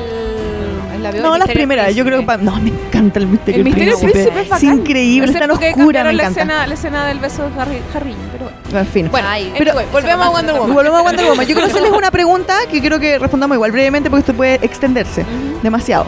Eh, ¿Cómo se imaginan ustedes o cómo les hubiese gustado ver ustedes a esta Diana Prince? ¿Quién es Wonder Woman para ustedes y cómo es esa mujer? Ustedes quizás que la conocen más, yo que la conozco menos. ¿Qué significa para ustedes y quién, cómo debería haber sido su personalidad si, en un mundo ideal en el que los guionistas trabajan? O donde una mujer es guionista. Exacto. Eh, Pucha, a mí, a ver, como más, y más la libertad de no verlo tanto como el icono, sino que como, como me hubiera gustado ver la progresión, o que todavía puede ser la progresión de ella en la película, y, y en las películas más adelante, que siento que ella es como el medio entre Superman y Batman. Es como la persona que está ahí entre los dos, así como ya, cálmense un poco, es como más, más sabia de cierto modo, como que... Guy Simón dijo una vez que si tú querías eh, destruir una bomba tenías que llamar a, a Superman. Si querías eh, planear una, una guerra tenías que llamar a Batman, pero si querías detener, no. No, si quería resolver un misterio, Resolver un tenías que misterio tenías que llamar a Batman, pero si querías detener una guerra tenías que llamar a Wonder Woman. Pero no terminó Exacto. una guerra. Porque después siguió otra. Sí, pero bueno. Ya, pero ahí se me cae. Es que me hubiera gustado como ver cómo este personaje llega hasta, a- hasta ese punto de mujer. Como Claro. cómo llega a ser esta mujer que es capaz de, de calmar las aguas, de ser como más sabia o, o de mirar más, Claro. claro. de mirar más el futuro o como ver esa imagen grande y no quedar solo en ese detalle, como ver su inicio y decir, puta, pero esta mina igual era como súper arrebatada, ¿cachai? O como de armas tomar y como y, y- y ver cómo ella se va calmando o va aprendiendo a través de las decepciones que va teniendo. Como que, es- como que según lo que estamos viendo ahora, de, la, la lógica es como de que es automáticamente sabia. Claro. Exacto, Claro. como que como que me hubiera gustado que, bueno, que se hubieran arriesgado, se hubieran mojado el pote y me pongan una Wonder Woman así desatada un poco, como cometiendo errores o como diciendo, no, suéltame, voy a hacer esto como quiera y que le salga el tiro por la culata y que así vaya aprendiendo, de cierta manera. Exactamente. Sí, yo, yo Eso. siento que, que, mm, que a mí esta, esta, esta historia es como la primera parte de una historia. Como que a mí esta historia está completa la historia de la película, pero como que siento que es como el- la parte uno de una obra de teatro. Claro, como que el viaje está empezando. El viaje está empezando. Entonces a lo mejor me hubiera gustado... A ver, a mí me gusta cómo está pensado el universo DC, así como que, que no, no parte con los orígenes, sino que se, se va armando como en el camino. Pero yo creo que en este caso, en el de Wonder Woman, como había un vacío tan grande para conocer quién es el personaje, me hubiera gustado que hubiera habido a lo mejor un par de películas antes de la Liga de la Justicia. Para poder haber entender- enten- entenderla mucho mejor cuál es su motivación, porque su motivación, 100 años después de la Primera Guerra Mundial, no la entiendo. O sea, a lo mejor su motivación eh, al momento de salir al mundo y de conocer el mundo y enfrentar su ideal con el mundo del hombre como realmente era, puede ser que haya quedado más o menos claro. Pero como esa mujer llegó a ser la de Batman vs. Superman, que es la templanza en el fondo, que es la que le baja los humos tanto a un Batman que lleva 20 años siendo Batman como un Superman que está desacreditado por la humanidad, no entiendo cómo llegó ahí. Y me gustaría saber cómo llegó ahí. Pero yo siento mí que eso no se puede hacer con una sola película, necesitáis otra. Es que igual por eso me caga como el final donde ella salga como del museo diciendo como que voy a luchar no sé qué, porque me hubiese quedado, perdón, me hubiese quedado bien eh, la escena de ella yéndose cuando todos están festejando, porque te deja como ya, ella se quedó tranquila porque se terminó esta guerra, pero no sabe que se viene después la otra. Entonces, ¿cachai? Como que, ¿qué necesitáis como para perder tu fe en la humanidad y esconderte como 100 años? Como que, no sé, que aparezca pasó? Fury y te matan a Fury, ¿cachai? Eh, no sé, pues están los campos de concentración, podéis estar defendiendo judíos, peleando contra los nazis. No sé, ¿qué pasó en esos años cuando decidiste esconderte? No sé, pues podía hacer otra historia, otras tres películas que se no sé, pues. Después la caga en Vietnam, de Vietnam. Pero ella ¿cachai? dice, estuve 100 años Sí, alejada po, del es mundo que de los hombres. es que- ¿Por qué no estuviste salvando judíos de los campos de concentración? Pues si eso no me calza, como, ¿por qué? No, no entiendo. Yo en algún- complejo. en algún Sí, momento dice- compleja se se pregunta, cae, po. eh, porque eh, yo nunca he entendido que, o sea, entiendo que una película, uno puede generar con un personaje, con una película, con un libro, con cualquier historia, uno puede generar y muchas veces genera una relación que es muy íntima y personal, como, como te conectáis con. Pero eh, bajo ningún respecto yo entiendo que por eso el personaje sea mío. A mí no me gusta hablar de mi Wonder Woman, ni de mi Batman, ni de mi Harry Potter, ni de mi Jaime Tiberio, porque no es mío. O Jaime Tiberio sí. Ojalá. Em, Mi Ron Weasley. claro, porque no son míos, ¿cachai? Ah, ¿no? Existe una, existe una paternidad o una maternidad de una obra. Mi hijo. Lo que, lo que es mío es la relación con ese Claro, personaje. claro, Entonces, Es lo que tú proyectas. En realidad- la historia. Pero a eso va un poco la, la, la, la pregunta. ¿Cuál es la, es la cuál es la, cuál es la, representación, cuál es la representación que A tienes mí- tú de Wonder Woman en tu cabeza? ¿Qué significa para que- ti? ¿Te hubiese gustado ver reflejado?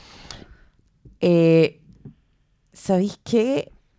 No me gustó tu pregunta, me voy. Yo, si lo, Renuncio. si lo pienso, O si quedaste contenta con la película. Eso también o es sea, una quedé, quedé- no quedé contenta por los problemas de guion que hay. ¿cachai? Yo entendí que esta película mostraba a un ser que venía de un mundo ideal y que por lo tanto era extremadamente idealista, pero Claro. extremadamente idealista, entonces, eh, y, lo conjugo con el tema de las convicciones, ¿cachai? Con el tema del deber ser, con el tema de, de, de una cuestión que, que a, a esta altura del partido también ha resurgido harto, que es este cuento de los malos no son los malos, los malos son los que ven actuar a los malos y no hacen nada, Claro. ¿cachai? Eh, entonces, si me preguntáis en una película introductoria que me hayan mostrado una Wonder Woman que, que era idealista, pero en ese idealismo extremo le faltaba la templanza que solamente se consiguen con los años, la experiencia y el conocimiento, me cuadra. Porque en el gran esquema de las cosas ya podrá tener 875 mil años, pero, eh, Era una cabra pero era chica. una pendeja, Sí, po, ¿cachai? Sí. Me hubiera gustado que hubiera mostrado más eso, eso es todo, como un poquito más de eso, ¿no? un poquito más de sabor con respecto a eso. Como Ujú. Muéstrame más esa cabra chica. Eso es, eso es lo que sen- sentí que me faltó. Y que para haber perdido fue la humanidad por último que por sus errores, no sé, pues hubiese muerto Steve Trevor y no que el weón se sacrifique, pues si ya hubiese sido igual distinta la historia. Claro que si ella hubiera perdido su fe en la humanidad porque se murió Steve Trevor, yo cierro la puerta por fuera.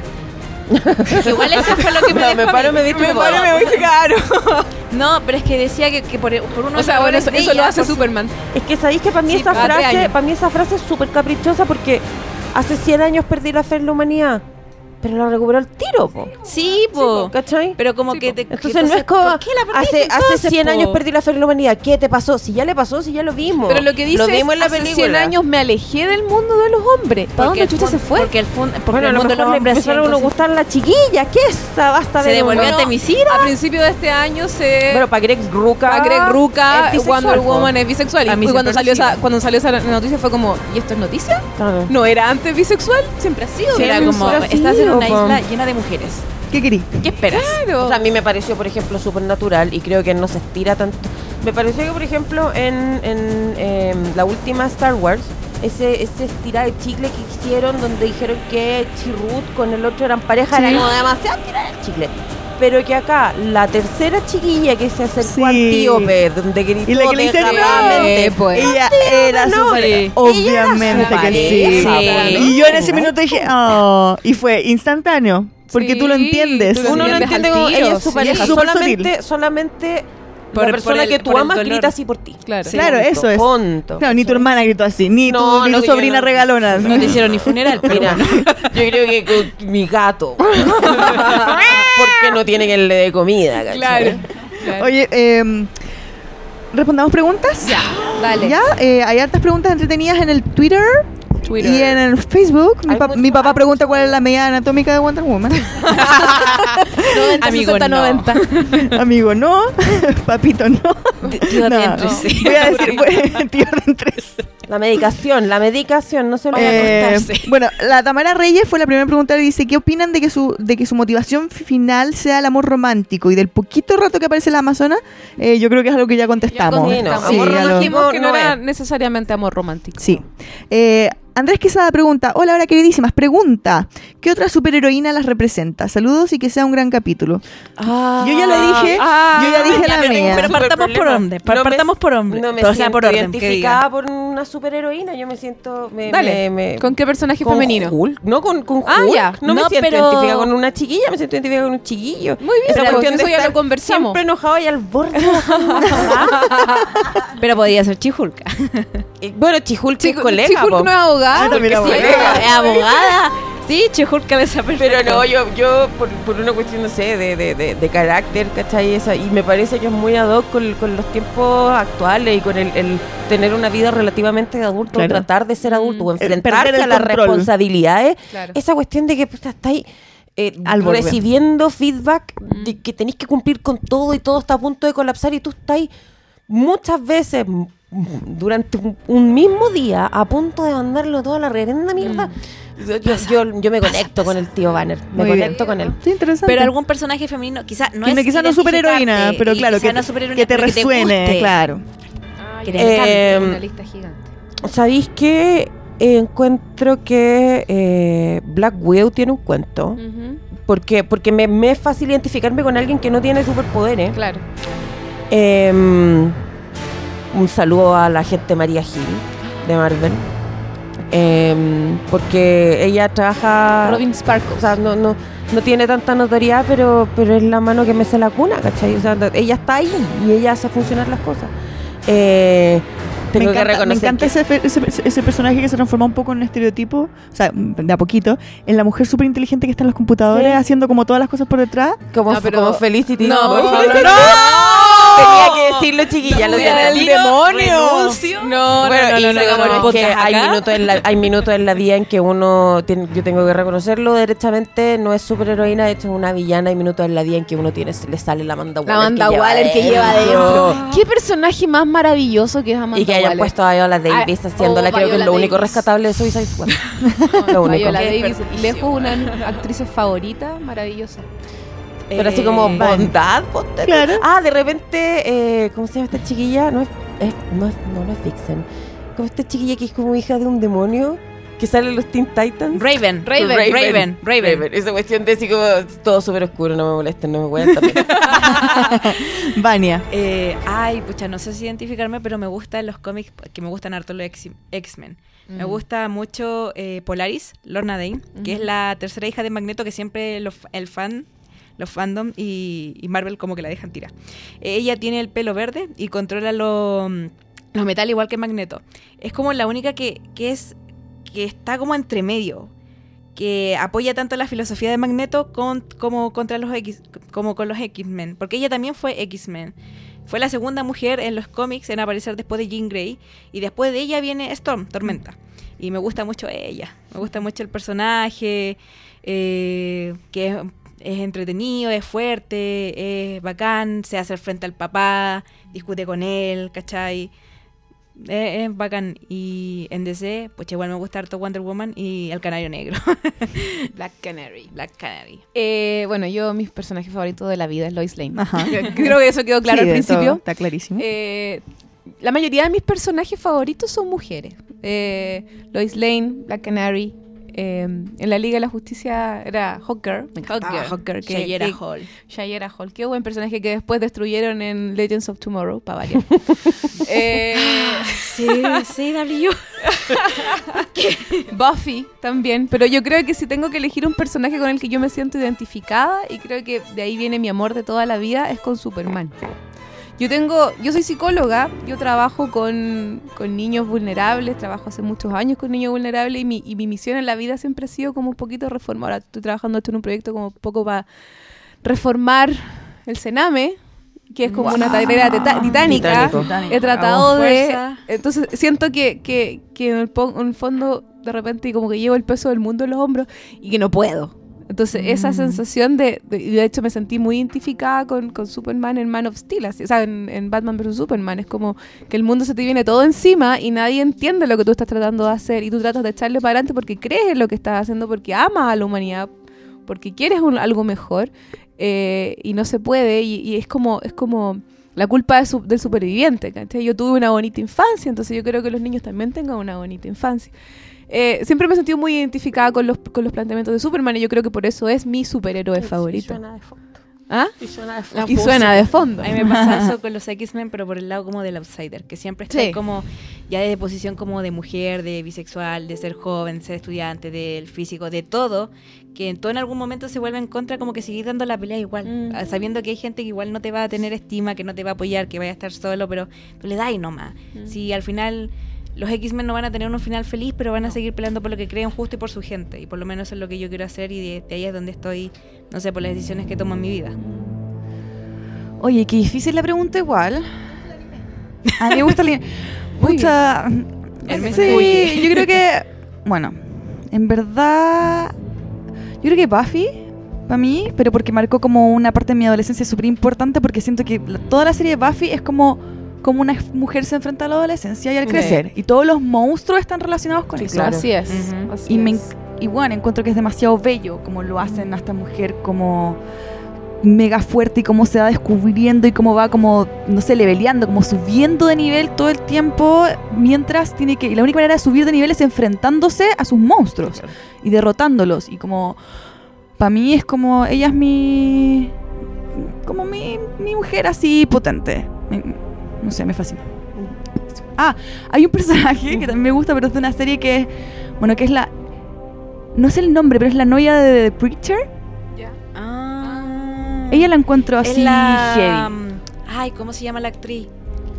Se me olvidó, ay, se me- lo Ay, no sé ni cómo se llama la el personaje. ¿Cómo se llama? Pero la, pero la actriz es la... Esta morena que es muy guapa. Sí. la- Ay, ¿cómo Y se me, me encanta el personaje que tiene porque también es una mina súper fuerte, pero igual es mujer. Como, o sea, como que veis su personalidad, no es solamente un apoyo para él. Como... ¿Sabéis qué personaje me gusta como que mucho? Siento que se puede desarrollar ahí algo. Saliendo de los cómics, eh, Toph de Avatar, la- el último maestro del aire, y Katara. Bueno, Katara no tanto, pero Toph era genial, potente. Yo ya les mencioné a mi superheroína a Ruth una de mis Negga. Ruth, actriz. Ah, Muy bien. Seca. Gracias, Google. Increíble.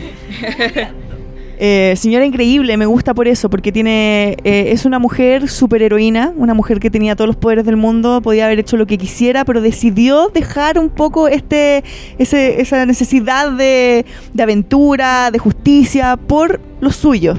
Que es la mujer que entre comillas no es que se sacrifica, pero como que toma una decisión, po. decide. Sí. Y que, y que, y que finalmente todo. te- po. Claro. eso, y eso creo que es Ese algo el superpoder máximo. ese es el superpoder máximo y eso es lo que es una, una característica muy, muy mujer, creo yo, que es lograr el equilibrio y, y- y arreglar los platos rotos. Es Claro. como un poco eso, porque finalmente es el marido el que se manda la cagada y ella tiene que ir a arreglarlo y salvarlo y con los cabros chicos de brazos, o sea, tremenda mujer. Y la otra que siempre fue mi spirit animal, como le digo, cuando, desde chica, fue eh, Rey, Sailor Mars.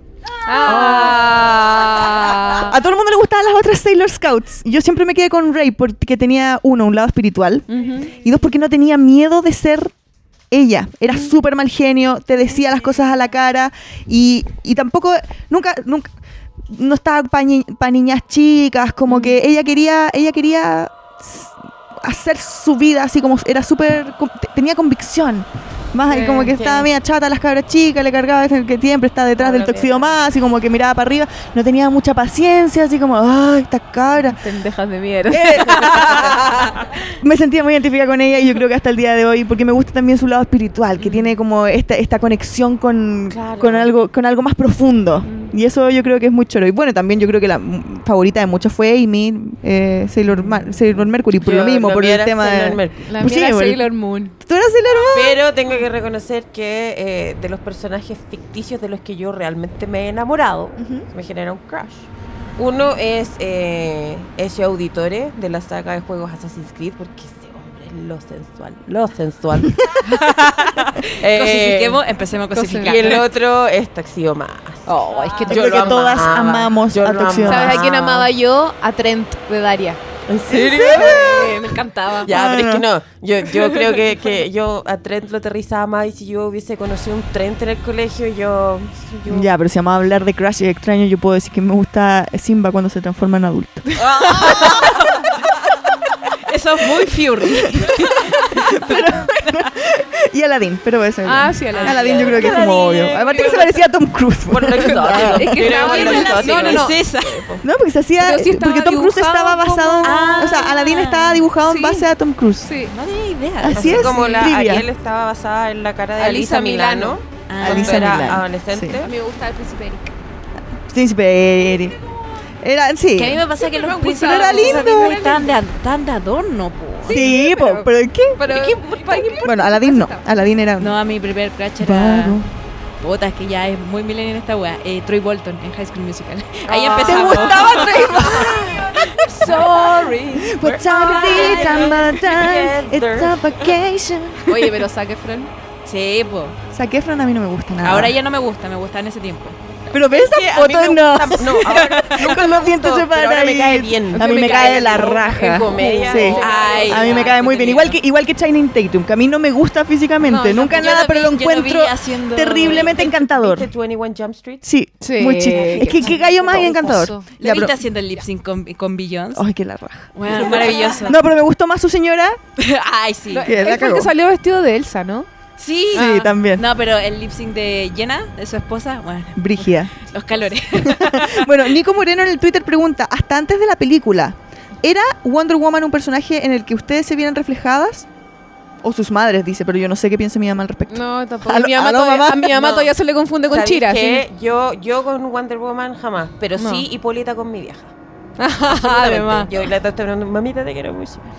Eh, Pues esa escena, eh, Que se se lo he comentado a todo el mundo porque fue como mi momento tiritón de pera de la película. Esa escena donde Hipólita le dice, eres el, ma- el amor más grande de mi vida y, y en este minuto eres mi mayor dolor. Esa frase Heavy. yo se la he Eso, muy real. a mi madre.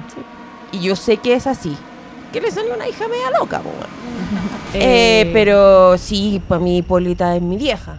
¿Cachai? Este ser eh, sobreprotector que trata de, de evitar que a su hija lo, le, le pase cualquier cosa mala, trata de protegerla de la maldad, esa es mi vieja.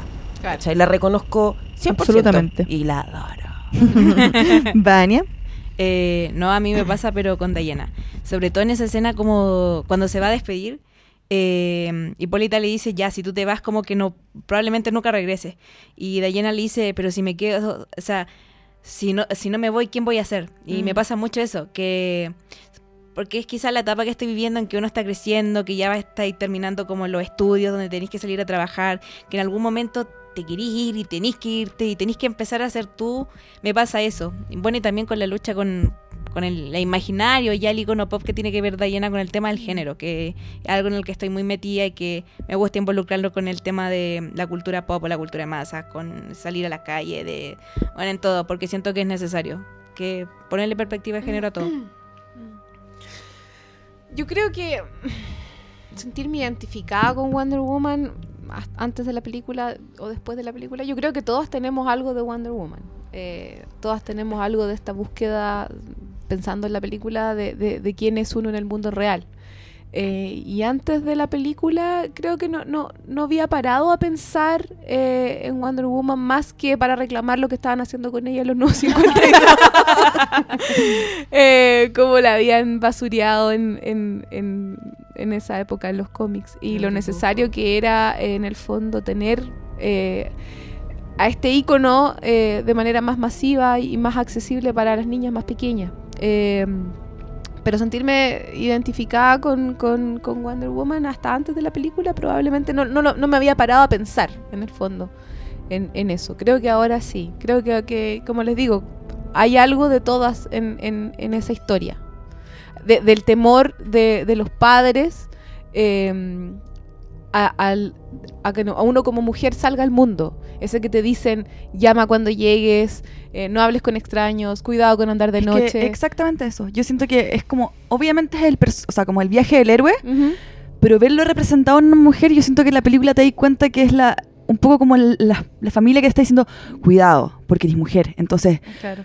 tus peligros pueden ser mayores. Entonces, cuidado con el mundo del hombre. Exacto, Mm. cuidado con el mundo del hombre y, y- y tú ahí te ves en la, en la, en la- como decir, filo, voy a ir adelante y no voy a mirar atrás y sé que voy a tener más dificultades que, puta, muchos seres humanos que son hombres que, que no y que me van a dar la espalda y que sé que tú como familia, madre o padre me estés tratando de proteger de Claro. eso, pero finalmente ¿qué tipo de mujer voy a ser Claro. si no me enfrento a esta dificultad? ¿Quién voy a ser yo si me quedo? Como dice Exacto. Pero a mí me pasa que esa escena como de cuando la mamá le dice que la cuida y, y a mí yo la miro como por el lado de, de los movimientos feministas de ahora o las mujeres de ahora o cómo te han criado de que tenés que cuidarte cuando salís a la calle, de estar con amigas, de andar con la llave en la mano, de eso y siento que Dayana sería puta ya en un mundo ideal como la generación de mujeres que vienen después. Porque nosotros le vamos a decir, cuídate de los hombres, porque vamos a seguir teniendo esta lógica de cómo el patriarcado funciona y que el patriarcado no es violento y hace que los hombres actúen de esta forma y donde estemos prácticamente matándonos al uno al otro. Porque, eh, o sea, te violan, te matan, te abusan, ¿cachai? Podéis desaparecer. O sea, el que seáis feminista y el que estéis marchando no te garantiza que llegáis viva mañana, ¿cachai?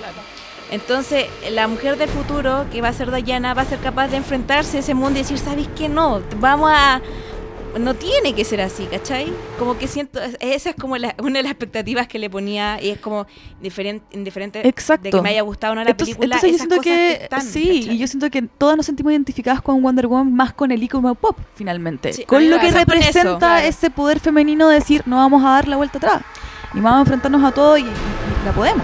A mí me pasa que el- lo que me falló con la película es obviamente al tema, lo que decía Pia, lo que decían ustedes, eh, con el tema del icono pop.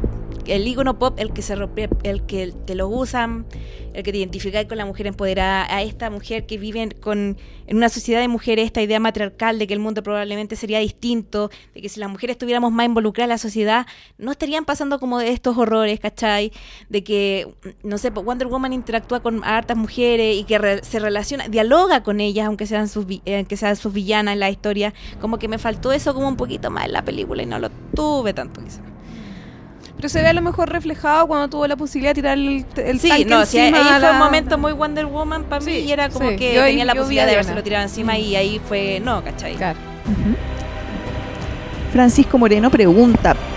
Quizás es difícil contestarlo así tan rápido, pero a ver si se le viene a alguien a la mente. ¿Algún momento en el que ustedes hayan dicho no somos así? Porque pregunta peor y mejor director de cine en plasmar la figura femenina en sus historias. Es difícil porque hay muchos directores que me han hecho pasa es que- decir no somos así. Lo que pasa es que cuando yo asocio a malos, a malos directores que plasmando la figura femenina siempre pienso en sátira. o sea, Sí, yo igual, o no sea, o pienso- en- pienso directamente en, en- en En, en comedia barata. personificaciones que son directamente satíricas de lo que es un Claro. femenino, o sea, no, puede no- ser en serio. ¿Cachai? No, no. O sea, sí, ponte tú, pero, pero por eso mismo. Las chicas Bond, por ejemplo. Cuando aparece eh, Úrsula Andrés, ¿cachai? Cuando está diciendo que ella se educó sola en una escena que a mí, yo cada vez que la veo me ataque risa. Cuando ella dice, no, yo me eduqué sola, no fui al colegio, leí la enciclopedia y llegué hasta la letra M. Es una maravilla, ¿cachai? Porque tú, yo entiendo que para el contexto temporal en que se grabó, tiene que haber sido algo como muy desde. Si tú lo analizáis con los ojos de ahora, es me están ¿cachai? No hay la enciclopedia, llega a la M, ya, ok, perfecto. Como Joy, cuando compra solamente el tomo de la... Ah. Claro, es como, como, como yo cuando, cuando, cuando cogí a la mujercita porque, para que no se muera Amy, ¿cachai? Ternura. Eh, pero... Spoiler. Pero claro, o sea, no, no puedo pensar en, en- en un director malo per se. Siempre en el fondo es, es- o, o es sátira o tiene un motivo. Eh, de los directores buenos personificar mujeres, yo creo que ahí no hay, no, ahí para mí la pericia no está tanto en el director, sino que en la actriz y en el guionista. El guion sobre. En la historia que se cuenta y, y cómo la, la personifican. Esa es una, una buena pregunta. Eh, Ay, yo, o sea, no Sí. sé en cine, pero sí quedé muy picada con la con Sherlock de la BBC en la cuarta temporada, que era yo vi los tres episodios Ay, yo no la he visto todavía. tres- no, lo hagas, no lo hagas. en el en el tercer en el final de temporada yo estaba enchuchada.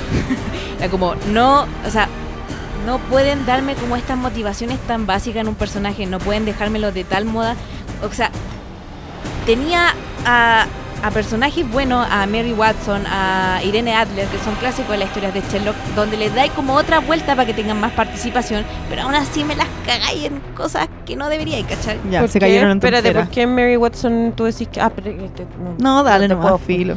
Mary Watson no debía haber muerto. Spoiler para la gente que no ha visto Spoiler. Sherlock. No, pues que para mí, más que. A ver, que estoy tratando de acordarme porque fue hace mucho tiempo. Pero es que siento que la usaron mucho para como la mujer del- refrigerador puede desarrollar como el tema de la relación entre. de la amistad entre Watson y Holmes. Bueno, eso también está en los Plot libros, device. ¿cachai? Claro, como plot device. Y eso igual como me molesta mucho. Para mí como el tema de mal eh, director o contador de historias, porque no he consumido tanto cine ni tanto esto. Eh, pero es cuando te llegan a ese recurso básico, ¿cachai? De llegar a matar a la mujer, de sacarla, de, de hacerla como... Como que Watson pudo haber sido una- una, herramienta, villana, pero claro, como claro. que le limpiaron la imagen y después la mataron y porque la broma la guagua. ¿cachai? Claro, Sí. es como ocuparla nomás para un, recurso de la historia y, Y show. después aparece, no sé, por Irene Adler en la cuarta temporada terminó reducida a puro mensaje de texto. Molly Hooper siempre ha sido como como el interés amoroso de Sherlock, pero como que nunca tiene el amor de vuelta, ¿cachai? Y luego aparece otros personajes que ya hay, como que no.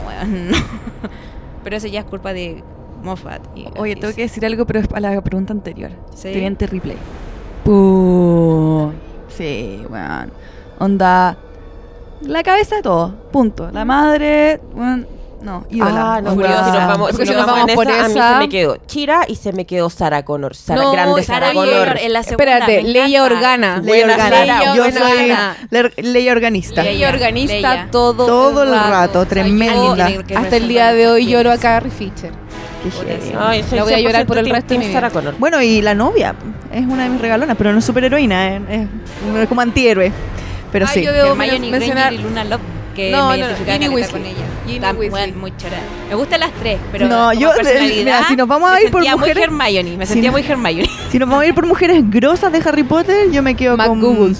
con Molly Weasley. Molly Weasley. La mamá. Sí, La mamá. La mamá, es que Mujeraza. la mamá. Sí. Y Lily Potter Entiendo también. que las películas no te gustan, no te gustan mucho, pero para mí hay un Molly hay un Weasley minuto- la lleva. El minuto Sí, de es Molly verdad. Weasley diciendo Not my no not daughter, my daughter, you bitch.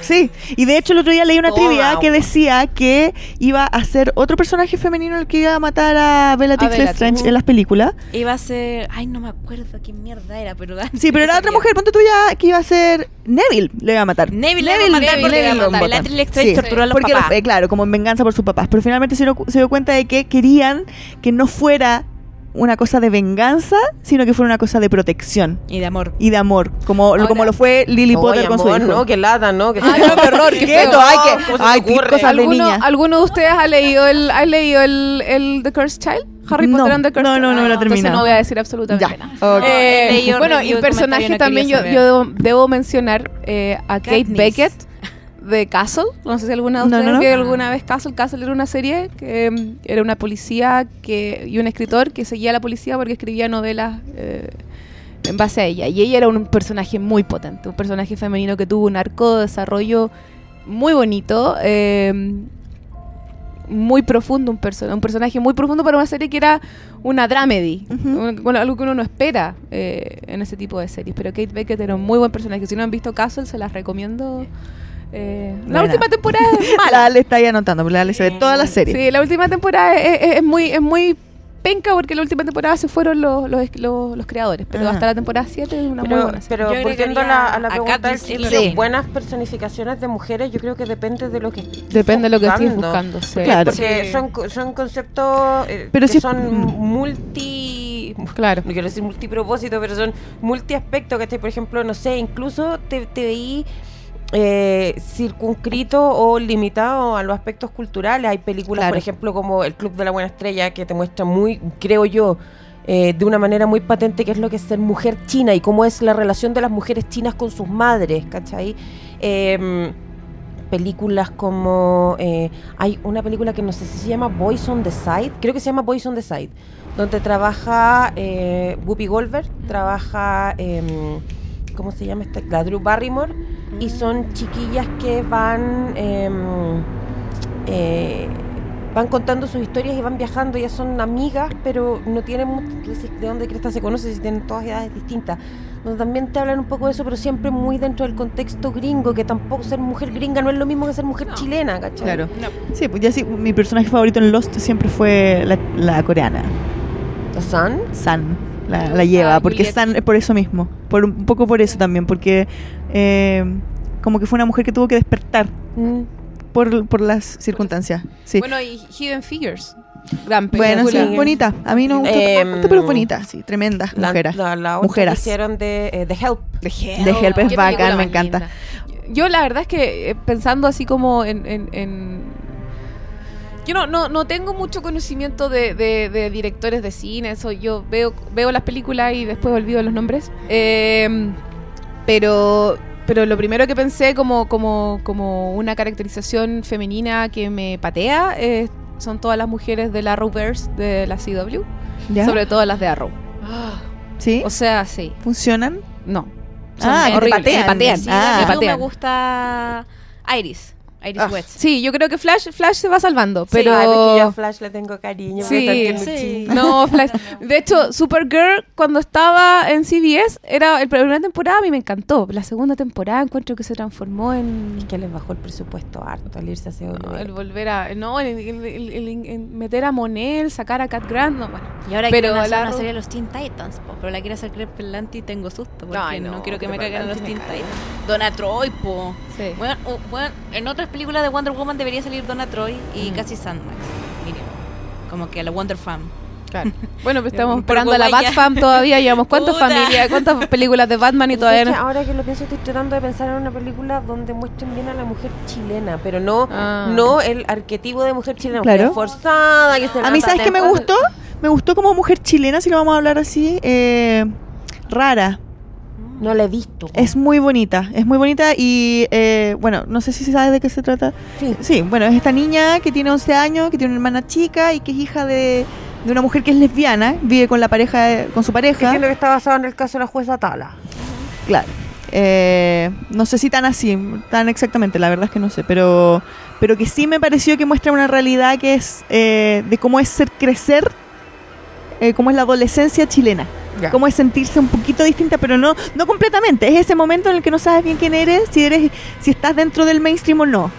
Si estás dentro del, tienes amigos, pero no sabes si son tus amigos, pero me gustó mucho esa representación. Y otra, otra serie que encuentro que, que la gran gracia que tiene es representar muy bien a las mujeres, a pesar de que son mujeres blancas, privilegiadas y estadounidenses y que viven en una burbujita, es eh, esta película, esta serie. eh, la- ¿Cómo?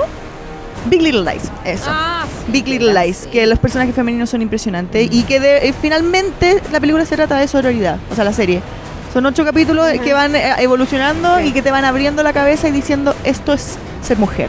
O sea, yo lloraba así, pero a mares, empatizando con Nicole Kidman cuando estaba defendiendo a su marido. De- una forma, entendiendo, porque uno siempre lo ve, ese- esa, esa, esa, esa como situación de la mujer golpeada, uno siempre culpa un poco a la mujer. ¿Por qué no se va? ¿Por qué no lo hace? ¿Por qué lo qui- Pero si no puede. no puede? Lo ama. Eh, Qué complicado. Heavy. Entonces, el poder forma. lograr entender eso y de esa manera y transmitir eso en la pantalla, creo que fue un gran logro de esa serie y yo Mm. creo que es un gran valor. No, y aparte que finalmente te das cuenta que está todo ese entramado de que las mujeres se miran mal y que el puchiteo y la cuestión, pero finalmente va, llegáis al final y te das cuenta que es una historia de compañerismo. Sí. Que al final todas esas cosas pasan por debajo y finalmente lo que prioriza es empatizar y entender y, bueno, acompañar. ¿Sabes que yo eso quiero ver de Wonder Woman? Eh, Absolutamente. Totalmente. No sé, no sé cuándo, no sé con quién. En Justice League creo que la única otra mujer, bueno, está Mera y está Lois Lane. Yo digo de que debería tener escenas como mínimo con Luis Lane porque porque ella estuvo ahí cuando porque cuando, Clark murió, Clark y Luis Lane Sí. hizo contacto visual con ella para que por lo menos se entendiera y Esa, como de esa escena es power. y ahora y ahora la conectáis con esta película y como Claro. que igual te entiende del sacrificio Sí, en esa escena tú miráis a Wonder Woman empatizando con Y ella está diciendo, pensando "Sabes en que de Steve verdad lo Trevor". siento. ¿Tú Sí, cachai? Tú ¿cachai? cuando esa escena cuando Diana mira a Lois, con Lois tiene a Clark en los brazos y es como, Puta, Bueno. me pasó lo mismo, te entiendo. I feel you. I feel you, I sister. feel you, girl. I feel you, girl. como que necesito que igual sean amigas y que también lo sea con Mera porque me pasa que en, en las películas o como en la, en la industria en sí como que se ve muy poco Mm, o cuando sí. es muy masivo Sí, como que lo- de hecho los hombres siempre, o como que siempre se ve ese lado de la mujer como competitiva, Pero cuando no se trata de mujer, amigas, es que eso es lo que pasa, cuando tratan de falta. como empoderar a una mujer, siempre es como esa mujer competitiva que se va a hacer el paso sin importar nada, y no tiene amigos y no tiene ah. vida social. Weón, mentira, ¿cachai? Como- En, en- después que terminó Smallville, un año después o dos años después, empezó a salir un cómic que era la temporada 11. Y uno de los arcos de la temporada 11 es, sale Wonder Woman. Y en gran parte de la historia de Wonder Woman es con Lois, porque Lois en, en la historia de, de Smallville es como parte de la Liga de la Justicia. Entonces hay un gran respeto y una gran amistad que se va forjando ahí y eso es algo que a mí me gustaría ver Sí, en la película. por favor. Queremos que Wonder Woman tenga amigas. Sí, De queremos que la sororidad la necesitamos. Sí, la Porque, necesitamos. porque aparte que en estos 100 años Eta Candy se murió, po. Ay, qué triste. O sea, Yo creo que la, ma- la mandó para Temisquiera para que no envejeciera. esta Candy habrá tenido que utilizar sus principios para Bueno, defenderse. ¿ustedes cachan quién es, quién es la, la chiquilla que, que, prota- que personifica a esta Candy? ¿No? ¿Quién es? ¿Vieron la versión británica de The Office? Ahora que lo está... ¡Sí! Perdón, es la, es, demasiado de emo- cabeza. Es la pam, es la pam inglesa. inglesa, Sí. Y claro, le hicieron comer un poquito más. que Claro. Igual, bacán, buena onda. está regia igual. Eh, pero ella es esta po. Lo había olvidado, sí, lo habíamos Sí. conversado alguna vez, pero lo olvidé. Oye, eh, volviendo al Twitter, nuestro amigo Roberto Xenoamorfo dice, no es una pregunta, pero por favor sigan con la idea de los Filmcast All Female, siento que es un- uno sobre The Handmaid's Tale, sería Y glorioso. le mandamos un besito al chico. Ay, sí, Saludos, un besito Roberto. Ojalá le guste, pues, ojalá le guste lo que Ojalá, estamos ojalá que después que lo escuche a ver si sigue Roberto, opinando lo besito mismo. para ti. Igual propongo uno que hagamos de una película que me gustó harto, que es Velvet Goldmine. Que, Oh. Por favor, lo necesito. necesito hablar de esa película y... Bueno, La tenías ahí, así de como-. Sí, Oye, un cabro que yo no ubico mucho, se llama Hermes Antonio. No me suena. No me suena. No, es, ¿quién bien, es mino. Follow. Twitters. wink, wink. ¿Por qué creen ustedes? Esta es una buena pregunta, porque también quería hablar de esta película, porque me gusta mucho a mí, no sé, ¿qué opinan ustedes? ¿Por qué creen ustedes que el ñoño promedio acepta la película de Wonder Woman, pero no acepta Ghostbusters? A mí me encantó Ghostbusters. ¿Sabéis por qué? Es que yo tuve que estuve revisando qué, qué onda, porque entiendo que el tráiler de la nueva Ghostbusters es el tráiler que tiene Más, más mm, deditos deditos para, para, abajo. Sí. en La YouTube. historia de YouTube. Maldito. Entonces llama la atención y como que te llama a decir, bueno, Y el tráiler igual. ¿qué carajos, qué carajos pasa? Eh, y empecé a cachar todo un culto a las Ghostbusters originales, donde, donde dicen que, por ejemplo, una de las cosas que criticaban a las Ghostbusters, a la, a la nueva, es que no se apega a los parámetros de la pseudociencia de la parapsicología. La cantidad, loco, la cantidad de contrasentidos en esa cantidad de palabras que no tienen Claro, ningún- es como, ¿sabes qué? Hay frases que no deberían ir, hay palabras que no deberían ir juntas en una frase. Claro, ahí tenéis varios tenéis. ejemplos. Ese es un perro. meme en Bob No, no, o sea, no. ¿Cuál es tu problema? Eh, Amigo, no. Me da la impresión que el rechazo viene del mismo lugar del el tipo que le escribió una carta a la que le respondió el alcalde de Austin. Claro. ¿cachai? Eh, no sé, creo que es este culto desmedido, este considerar a la película eh, de Ghostbusters como una vaca sagrada, si- siendo súper honesto, sin tener mucho fundamento. O sea, Mira, yo voy a decir la verdad. Yo antes de ver Ghostbusters Girls, las Ghostbusters, nunca había visto una, una Ghost- Ghostbusters. Ujú. No eran parte de mi cultura. Entonces dije, ok, voy a hacer la tarea, voy a, hacer- voy a verla. Y me quedé dormida las tres veces. No me gustó, no le encontré ni un brillo. Entonces, aquí vuelvo a lo que hablaba hace un rato. Uh. Estamos hablando de nostalgia. Aquí me van a crucificar, Sí. me da lo mismo, en verdad. no, porque es es, nostalgia, nostalgia. es nostalgia, el es cariño y todo, y qué sé yo. Hay- Pero no puedes crucificar las cosas nuevas porque no se apegan a lo que tú creías. Porque Hay esto es un rollo- reboot. A mí me da mucha risa el Que es distinto, que no es un nostalgia remake, es un reboot. La nostalgia como fenómeno últimamente me ha llamado mucho la atención. ¿Por qué? Porque hablan de nostalgia respecto de cosas que nosotros vemos desde lejos, vemos desde la ventana hacia afuera y que nosotros no, eh, no vivenciamos de manera directa. Porque todo lo que tenga que ver con, con Ghostbusters Pasó son en Estados Unidos. gringos. Claro. Tú ves tiendas gringas, ves marcas gringas que aquí en Chile no estaban y te da nostalgia una wea que vos no Pues, lo mismo pasa con Stranger Things. Ay, es que me acuerdo de mi Sí, infancia. totalmente. Ándate a la cresta Ándate que tu infancia chucha. no fue así. A menos Claro. que tú hayas vivido en Estados Unidos cuando Claro. eras chico. Pero tu infancia no fue así, perro. O sea, a mí me gusta. Stranger Things porque me recuerda mucho a los Goonies. Yo jugaba, Claro. Es una película que me gusta yo los juegos de mesa plásticos pardo, ¿cachai? Mi gran La gran capital.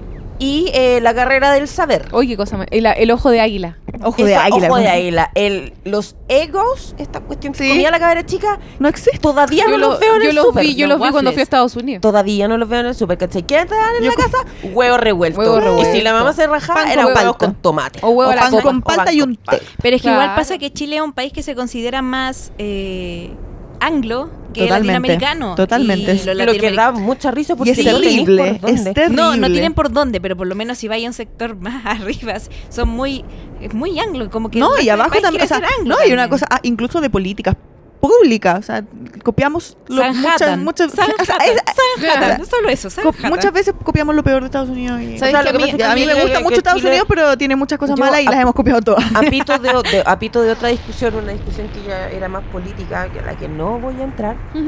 Eh, yo sacaba como conclusión que Chile era un país, si, si- si Chile fuera una persona, Chile sería como, como, no por usarlo en un término peyorativo, sino que como para graficar una situación, unas características de, es medio guachito. Mm. Y ese que sea medio guachito implica también que no tiene una personalidad definida. No tiene sea, identidad. América no tenemos sí identidad. tenemos Chile es ese tipo de Es que- es persona, que- no, Chile es ese tipo de persona que le tienen que decir que lo que está sintiendo o lo que está viendo está bien. Como Mm. que primero tiene que ser aprobado del resto y después puede formar una opinión. Y- Como tiene que ser una- aprobado por Estados Unidos. Obvio, es como estoy en una fiesta, por ejemplo, y lo estoy pasando bien, pero si el compañero al lado dice, oye, está fome esta fiesta, Sí. el otro buen va a decir, ah, no, sí está súper fome, pero en verdad él lo estaba pasando bien y se está autoconvenciendo de que lo está pasando Claro, mal, pero eso no pa pasa en todos lados. Entonces, Puta, pero yo siento que en Chile pasa mucho más. Yo entiendo, Yo que, en esa, verdad entiendo que, siento esa falsa nostalgia está dado por eso, porque tampoco es que tengamos una identidad que nos permita decir, ¿sabéis qué? Mi nostalgia se relaciona con esto. O sea, Es que sabéis que Si yo creo que la, decís- la- la- la identidad de Chile murió con la dictadura. Si tú- no, pero espérate. Yo igual si tú me- que nunca tuvo identidad porque América Latina, ¿qué es la cultura latinoamericana? Sí, en el fondo... No, pero- No, pero Es ciertas cosas que tú puedes decir de esto cosas. sí y esto no. Claro. Dime, Ah, por ya. ejemplo, me provoca nostalgia el Festival de la Una. Yo no sé, para los más chicos no tienen ni idea de qué carajo el Festival de la Una. Yo El Patio Plum, el programa en éxito, Televitos. el Club Disney, ¿cachai? Patio Plum, Patio Plum. Patio Bloom. no tenemos para qué ir tan lejos. Felipe Camiroaga. No. Nuestro- nuestros hijos no van a. ¿Cachai que, no- comprendo. ¿tú cachai que Felipe nuestros hijos no van a saber quién era Felipe Camiroaga? No va a significar nada No para van a ellos. conocer al Washington. No van a conocer a Don Francisco. Porque cuando Bueno, tengamos pero hijos puede, puede ser bueno. No, pero no.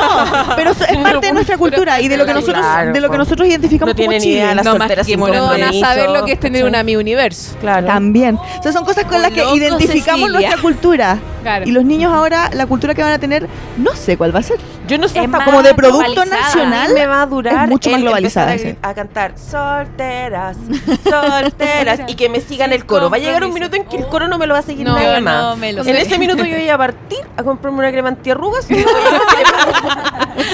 Y te vas a criogenizar. con el potentero. Claro. Y voy a empezar a dormir Philip en J. una Fry. caja. Oye, espérate, Oye. ¿cuál era la pregunta? Ah, sí, es que eso quería como. Ya, de Ah, Ghostbusters. Ghostbusters. Yo, por ejemplo, no, no he visto la nueva. Y he visto, creo que la primera vieja, pero voy a hacer como. Puede ser que me carrilé.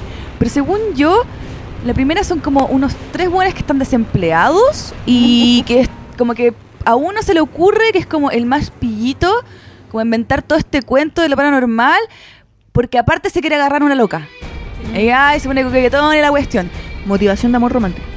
Absolutamente.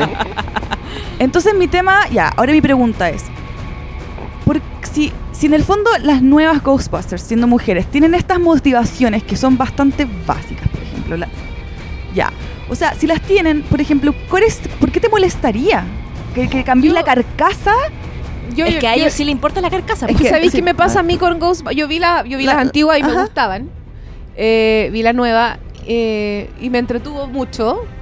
Pero mi pregunta es, ¿por qué hay que hacer un remake con mujeres de una película que ya se hizo? ¿Por qué no hacemos algo nuevo? Sí, Porque se acabó la creatividad. po. Es lo que hablábamos. Antes. Ahora van a hacer el, van a hacer el Es postproducción, ¿no? no sé si remake o reboot de Ocean's, Ocean's Eleven, Ocean, claro, y claro. lo más triste de todo es que no les alcanzó para encontrar a 11 chiquillas, entonces van a ser 8 nomás, Sí.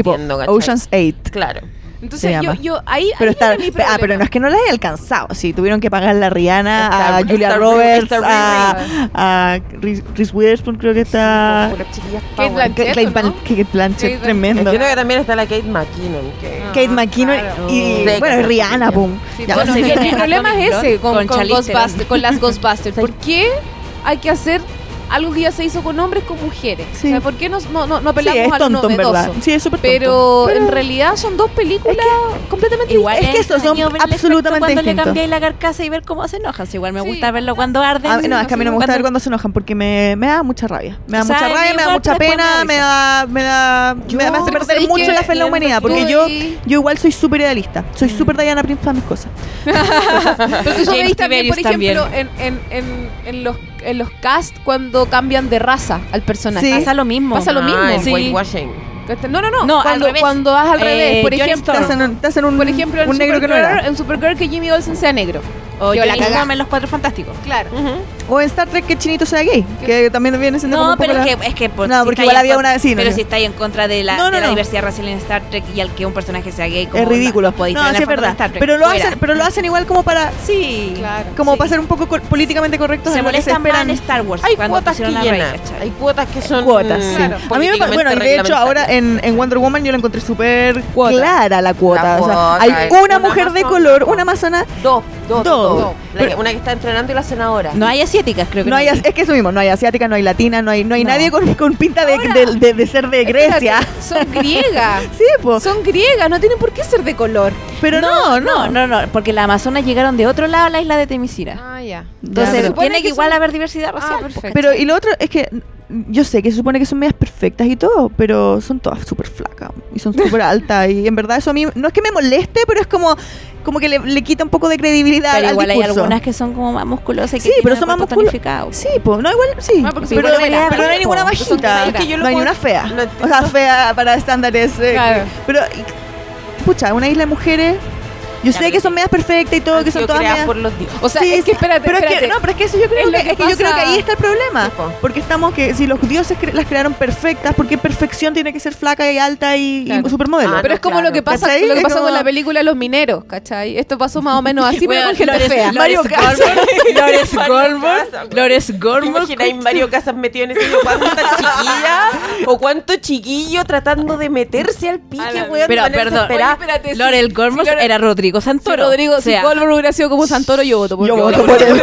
presidente. Sí, no. Yo le soy su primera le- dama. Ya, pero este que van a decir que a las mujeres nos gusta el grunge porque porque Ay, Chris Cornell era mino. lo- Ay, qué horror.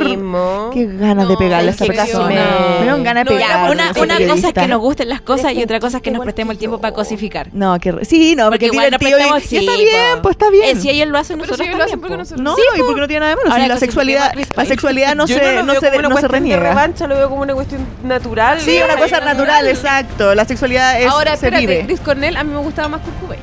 A mí no pero- me ¿En serio? Kurt Cobain, Cobain. flaquito. Sí, a mí no me gusta Chris Cornell. Sí, Kurt pero a mí me Forever. gustaba Chris Cornell, yo la verdad es que viuda de Chris Cornell. A Pero mí me gustaban gustaba. sus voces, pero si es por apariencia Kurt Cobain. física, Kurt Cobain. Sí, Kurt Cobain, todo el rato. ¿Por ¿En qué? ¿El, ma- el flaquito misterioso les gusta? A mí me Sí, gusta a me mucho el gusta- flaquito a me misterioso. la- a mí me gustaba gustan los- Trent de Daria. Ah, el flaquito misterioso. Flaquito A misterioso. mí eh, me gusta, por ejemplo, en, en la nueva película de Harry Potter me gusta Newt Scamander. Me gusta mucho, como que me gusta ese prototipo de buen flaquito, bien piolita. Sí, como medio piolita y medio tímido, Como sí, que no mí nada, pero como que lo tenía ahí eh, así verde, güey. A mí no me No gustaba ese qué. actor hasta que fue Newt. ¿Ah? A mí no me gustaba ese actor hasta que fue Newt Scamander. Bueno, en la chica danesa me encanta.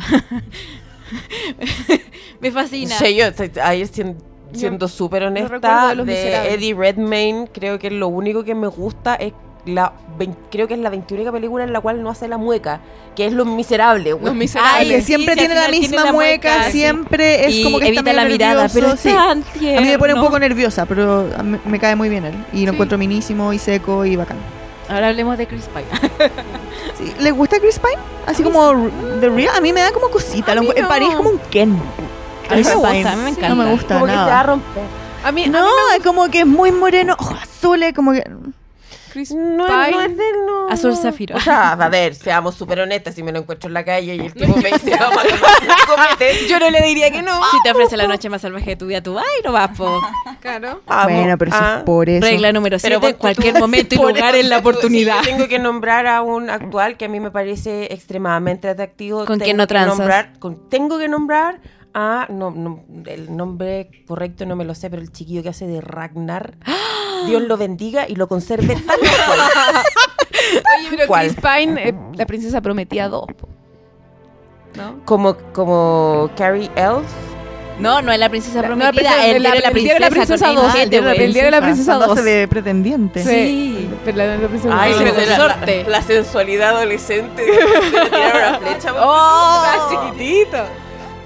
No, pero yo me estaba gusta pensando de dónde lo había visto primero, pero la verdad es que no, Chris Pine nunca me... Yo la vi en la película con la Lindsay Lohan, po. Un golpe de suerte. Ay. Uy, verdad. Qué Yendo Ay, ya en, la- en verdad, lo no. profundo de la No, adolescencia. No, no, no. Sí, eso cuando chocan y. Oh, ya No, pero me gusta Es como, es como la, vers- es como la versión PG-13 de It Follows. ¡Qué mala No, es como, es como, es como el Blitz de How, de How I Met Your Mother. The Gentleman. The Gentleman. No, pero me gusta harto en Star Trek. Y, y me gusta mucho como Kirk también. ¿Te gusta? Sí. Como Jaime Es que Tiberio. Lo hace súper- cae- ¿Sabéis qué? me Me, da pena Ahí, esa escena cuando muere Si y a Spock está al de otro Jaime lado. Tiberio, yo tengo que tomar posición. William Shatner ¿Te también. gusta Eh, William Shatner? Me, ¿Lo han visto en la serie Es original? guapo. Ay, pensé que iba a decir, ¿lo has visto en la serie ahora? No, no, en la serie No, ahora original, no. En la serie Ahora original es como guapete. 13, así Loco. como... ¿Cómo se llama? un perfil, un perfil de caballero de cine Es clásico. gentleman. Sí. Guapón, Sí, era guapón, guapísimo. guapón. O sea, no, pero aparte de eso tiene, tiene una actitud así como... James Tiberius, sí. Yo soy Jaime No, si es por eso yo me Soy el capitán con de la Enterprise, hasta la muerte. Pero... No, no me gusta tanto Se nota, en, Solo. en, en Star Trek se nota que tanto Chris Pine como eh, Zachary Quinto, Zachary Quinto. como, ¿cómo se llama este? El, el chiquillo Urban, estudiaron Carl muy Urban, bien a los personajes. A eh, Jaime Tiberio, Kelly. a Spock y a Bones. Los estudiaron muy bien. Porque incluso tú te puedes fijar en Chris Pine y en que hace muecas. Sí, Mm. emula mucho a William Shatner. Y. Carl tiene mucho de Y The esa Forest Kelly y interacción que es se genera, por ejemplo, para mí hay una, una, una escena particular, no me acuerdo cuál de todas las películas antiguas de Star Trek, donde te grafica muy bien una de las cosas que son como el catch de las películas, de, de- de las series de Star Trek, que es una cuestión, no, no es ni lucha intergaláctica, ni extraterrestre raro, ni, ni una wea, son Spock, Bones y eh, El triunvirato. El triunvirato. eh, en una fogata, hablando wea. Sí. ¿cachai? Y cómo existe esta cuestión de. em, ¿Cómo se llama? Kirk, que es pura tripa. Bones, que es. El corazón. eh, es corazón. Y Spock Y en la Spock mente. en la mente, ¿cachai? Y cómo en el fondo se van agarrando, pero se quieren caleta. Qué bonito. Y se nota que eso está súper estudiado. O sea que yo no he visto nunca No las, de las amo. clásicas, yo he visto solamente las películas nuevas también. y debo decir que son ¿Sabes la qué? raja. Vale la pena ver las antiguas. Me gustan. Súper sí, me dieron muchas ganas de ver las Yo antiguas cuando vi las, más nuevas. Star porque- Wars que Trekkie, sí, yo igual toda la vida. No, yo pero- más Yo Star Trek que soy Star Wars. más Star Trek. Star Trek, Trek ¿Sí? Forever. Buenísimo. Es que me gusta. Star Trek tiene una cosa que es eh, aventurera. Sí, a mí yo tengo reconociéndole muchos muy- méritos muy a Star Wars y reconociéndole también que le debemos mucho en términos de lo que vemos en Absolutamente, la pantalla por los avances que generó Lo inventó todo. el Skywalker Ranch. Fue el, fue el Sgt. Pepper del cine. Eh, pero, pero esa cuestión de que la fuerza lo resuelva todo, ¿cachai? Que Ay, a mí me llega- gusta. llega la fuerza y todo se arregló. A mí me gusta No eso. puedo, mucho. no puedo con eso. Es que a mí me gusta porque Me pasó para mí es una The cuestión espiritual. que era como- Claro, tema espiritual. A mí me gusta eso, No, sí. yo no, eh, para mí el, el don de la espiritualidad como que en algún minuto se me, me, me- me abandonó. Tiene que ver con la fe. Yo creo que va a volver, ¿ah? Creo que y no soy una mujer católica ni creyente, Eso así, me pero encuentro que es bonito. Sí. Como que exista eso. Con Rogue One, con el personaje de Chirrut, cuando dice la fuerza está conmigo, pero al final como que él no tiene eso, pero es muy creyente. Claro, es como eso, es como esperanza finalmente. Yo creo que de eso, bueno, de eso se trata, de eso se trata Star Wars, es como el, el hilo conductor espiritual. Star Trek es más como de diálogo, de, de un mundo de donde se forma e- esta unidad intergaláctica, ¿cachai? Interplanetaria. Bonito. po. La flota estelar, que los humanos en vez de dejar, Claro. en vez de ponerse a pelear decidieron dialogar y Claro. todos, pues, ¿cachai? Cosa que no va a pasar nunca Ya, porque pero, Trump por se salió del Acuerdo de París. Y... Oh, desgraciado. La desgraciado. ¿Vieron lo que dijo el Governator? Ah, sí, po. Hermoso, hermoso. bacán. Eh, no, pero en todo caso, por ejemplo, para mí Star, eh, Star Wars no me ha generado ningún minuto de temblor así de pera heavy. Con, ya, ya, lloré, lloré, reconozco que lloré. En la última, cuando cómo tratan la muerte de Spock, que en el fondo también es la muerte de, de Leonard Nimoy. Ay, no. Ahí era como, no, ya. Ah. No, la, la- Moco, después la, la foto en Billón cuando. Eh, Sí, hoy la foto. aparece Bueno, sí, la, foto del equipo original. Y como, razón, no, yo no tengo ni un nexo. Igual me emocioné. ¿Viste? Mucho. Mm. Sí, lo encontré que ahí, estuvo muy bien hecho. no pero, encuentro que las o sea, películas nuevas de. Star, de Star Trek son las Y sin ni un miramiento, ¿qué te pasó? Estoy, no, nada, estoy alergia, me picó los... No, ¿No? estoy llorando. No, yo llorando. donde me pongo a llorar es cuando está Kirk y Spock a través del vidrio. Igual hacen como el paralelo y le dice como eh, no engañaste a Khan, eh, era lo que, lo que yo habría hecho, y al sacrificarte tú al otro lado del vidrio era algo que tú habías hecho, y luego se miran y le dice, ahora entendís por qué no te podía dejar morir en el, en el volcán, porque no te quería dejar solo, porque eres mi amigo y te quiero, y era como, no, vayas a la mierda, y luego hacen el saludo volcán, y no, weón, ¿por qué? Y la música, y después, no, y después viene el chipeo y me voy a la mierda. Así que, por, por si en algún minuto alguien se perdió, no es que estemos dispersos, estamos hablando de Chris Pine, que tiene que ver con la película sí, de Wonder Woman. por supuesto. Así llegamos donde dicen, estamos. no, las niñas están hablando bueno. pura weá. No, no, Igual, no, pero que está bien. Volviendo a Mujer Como Maravilla, antes, sí, antes de que nos vayamos, eh, Oh. No, hemos hablado no. dos horas y media, llevamos. Hay que romper el récord. Muy bien, vamos a romper el. Eh. ¿Qué les parece Gal Gadot? Yo la amo, la adoro, encuentro que lo hizo increíble, eh, un 7 para ella. Yo creo que cualquier falla que haya habido en la película no tiene absolutamente nada que ver con ella. Ay, ahí tú yo tengo. Estoy 100% de acuerdo contigo. Ídola, la amé, me encantó el personaje que hizo, encontré que le quedó perfecto. Onda, y ver también, siento que no fue problema de ella de actuación. Onda, siento que dio lo que más podía dar y de repente puede ser luego falta experiencia, pero bueno, el guion no está No, para que no, Yo, yo creo que Gal Gadot es Diana ¿Cierto? Prince. Yo igual Sí. creo que Gal Gadot Sí. es Diana Mira, Prince yo todo el, el rato. el- el- el- hace poquito vi esta película que hizo como chistosa, que sale la Isla sí, Fisher. sí, esa como de los espías. De los espías. Oye, qué película más chistosa. ¿Es buena? No la han visto ¿Cómo se llama? en Rápido y de- Furioso. ¿cómo se llama? No, no, no, viste rápido. Bro. Tengo que es reconocer que... que- yo vi todas las Rápido y Furioso. Las 5 es lo máximo. ¿En Ay, dicen que las 5 es la raja, yo no he visto Yo ninguna. no he visto ninguna. Pero Don, en esta Don película. Omar es el mejor comediante que he visto en ever, weón. Don Omar y Tego Calderón. Yo soy súper rockera, pero yo aprendí a amar a esos seres viendo. No, pero Gal Gadot es, es en realidad una semidiosa. Increíble. Girl Es Crush todo el rato es preciosa. Preciosa y además como Es tan real, o sea, no, ah, bueno, no vamos a hablar de su cuerpo, No, pero, no, no. pero es tan auténtica. Eso es lo Sí. que creo que tiene, como una, un carisma Sí, tiene un carisma una- y un tiene, ángel. Y tiene, Tiene buen una, mono. Y tiene un- una química con Chris Pine Sí, impresionante. súper bien. Y qué bueno que la chuntaron con eso, porque eso sí, Sí. que hubiese sido catastrófico, que no sí, sé... porque si no hubiese tenido química Sí. yo me enojo más. No, y ahí no, nada. Que me gusta igual como la pareja de Trevor y Diana como en algunos cómics.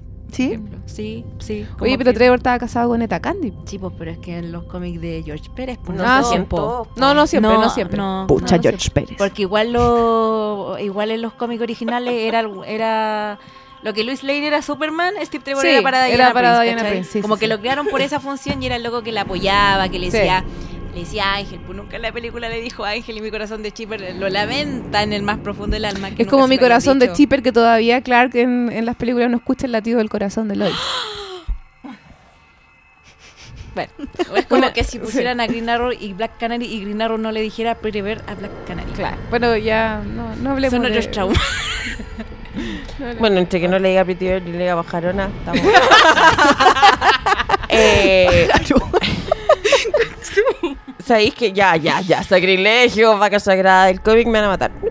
¿No te gustó? Eh, Gal Gadot, sí, encuentro que es. A ver, logra un buen papel. Repito lo- el análisis anterior, aquí tampoco es que necesitara una gran presencia actoral. Para No nada. necesitaba una Meryl Streep No. para hacer este papel. No, claramente no. bueno, Ni cagando. Eh, Igual podría haberlo hecho Meryl Streep. no, Meryl No, Streep no, podría hacer cualquier Hay- cosa. Hay, hay visto ese que dice Meryl Streep puede ser Batman Sí, y es perfecto. No, puede por ser ¡Oh, que sería buena esa wea! Batman con Meryl Streep. Fuera Ben Affleck. Pero, o sea, la mina No, está, está perfecta en su rol. Te tenéis que pensar también de dónde viene ella. Ella es una chiquilla que fue Miss Israel. que Pero además era hizo el militar. servicio, ¿cachai? Porque Tremenda. entiendo que para los Es obligatorio. el servicio obligatorio, independiente seas hombre o mujer. Sí, ¿cachai? absoluto. Y son, y son Eh, dos años. Es esposa, madre. Y estaba embarazada cuando terminó Estaba de filmar. embarazada Sí. cuando terminó. ¿Dónde? Era Si estuvo embarazada. Oye, las amazonas, la- las amazonas en la- en se la embarazan como por aquí. Se embarazan en el dedo gordo. Primero tienen que hacen de arcilla. Fue... ¿Qué fue? ¿Qué, qué pre- premios hubo ahora hace poco? ¿Los MTV? Sí, No, sí, po, había tenido MTV. la guagua hace como dos Me semanas. Pero la Van Premier, la Van Sí, po. Premier había tenido la guagua hace muy poco, hace como un mes. Qué increíble. Bueno, Bueno, pero es que igual con el training, la plata y, la, y el equipo Sí. y etcétera. Su, pero su pega, como dice una amiga, Ahora, su pega es ser regia. Eso. En relación con eso, yo Si tengo fuera una mi pega, siguiente yo. duda. Esta chiquilla posteó una foto hace Ajá. unos días donde Ay, figuraba ella rezando con su hija Ya. No y poniendo algunos mensajes de apoyo al ejército israelí. ¿Qué pasó? Siria baneó la película, Sí, po. Sí, sí, Sí. sí, se lo supe. ¿cachai?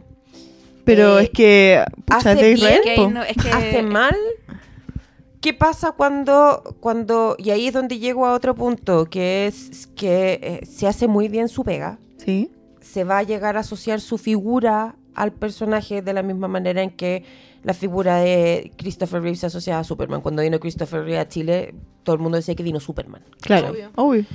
Eh, ¿Qué va a pasar con eso? Porque tenemos una chiquilla que no es... el- No es- y no es me- no es la estructura per- per- perfecta desde el punto de vista político, ¿cachai? Desde el punto de vista eso- político Pero yo y creo social. que.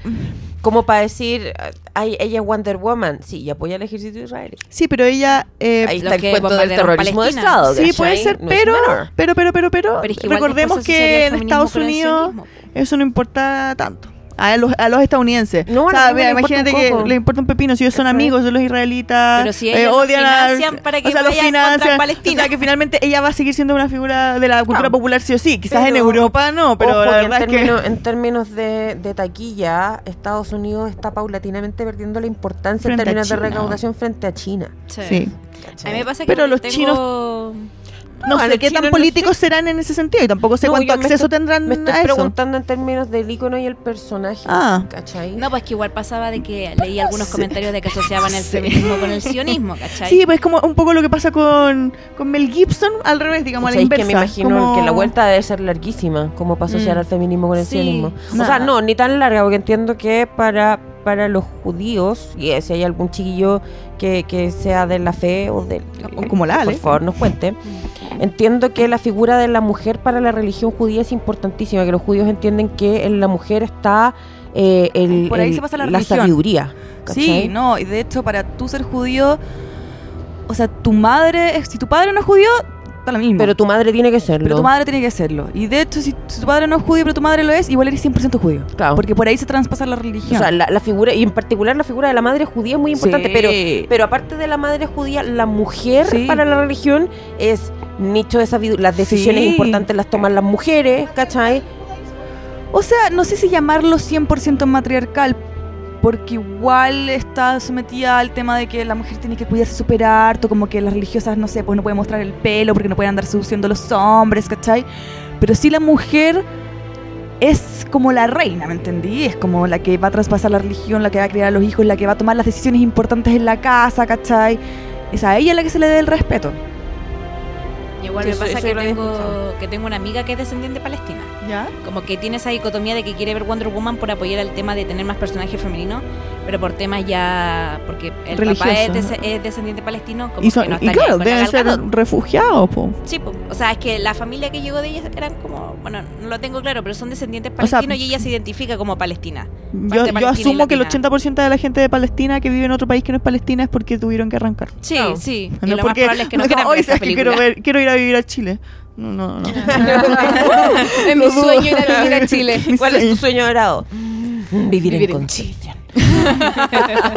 Concepción te adoro. La yo soy Suecia de. América Latina. ¿Tú eres de Concepción? pues. Yo también. Oye, el Hermes se está quedando dormido. Sí, lo estamos perdiendo. No, Se está aburriendo. Ojalá que los Está- tiene un, tiene no un se gato quedan en la dormidos. cabeza. Sí, ojalá que lo estén pasando bien. Sí. Eh, Nosotros lo hemos pasado chancho. sí, Sí. ha estado muy entretenido. Una que la relindo. Muy lindo. ¿Tienen algún algún otro comentario que hacer? Algo que se les haya quedado en el tintero? ¿Algo que quieran decir?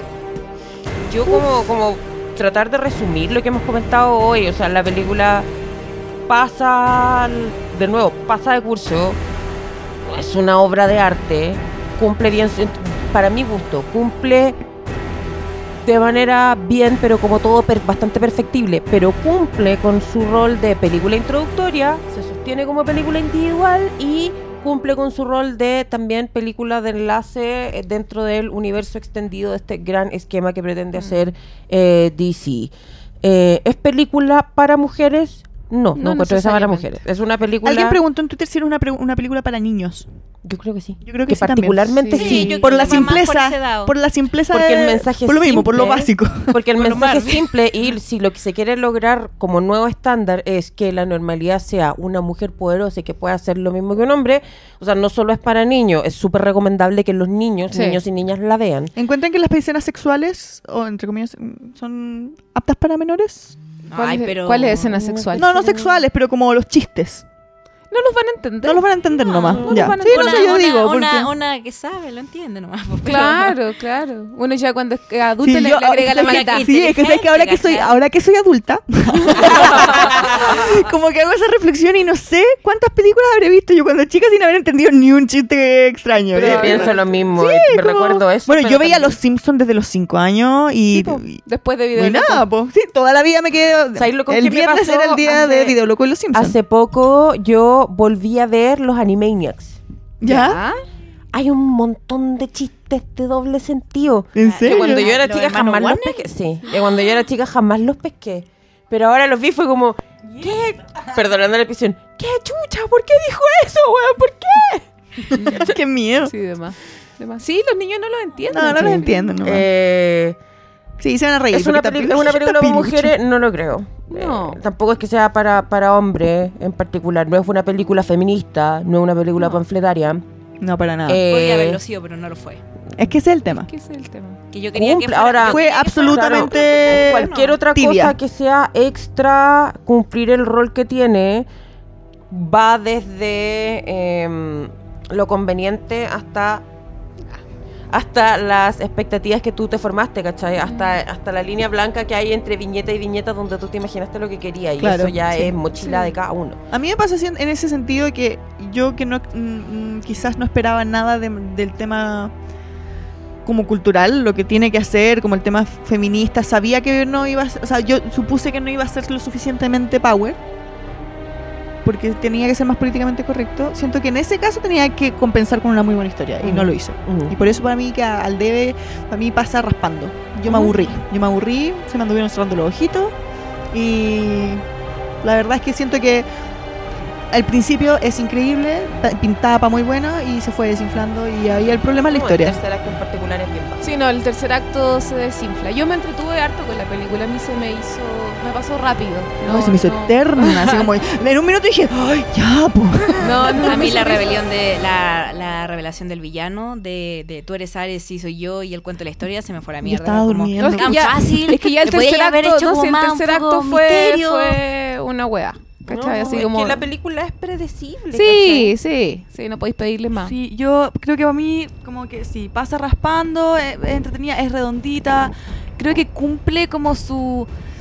A ver. eh, Cumple la. mm, El, el deber ser de generar estas instancias de que estemos hablando, me parece bien, pero espero que los guionistas y, y los productores ejecutivos se mojen más el poto y nos Mm. empiecen a dar de verdad películas de calidad donde actúe una mujer que sea protagonista. Yo insisto Eso. que esta es la película más Marvel de DC que he visto.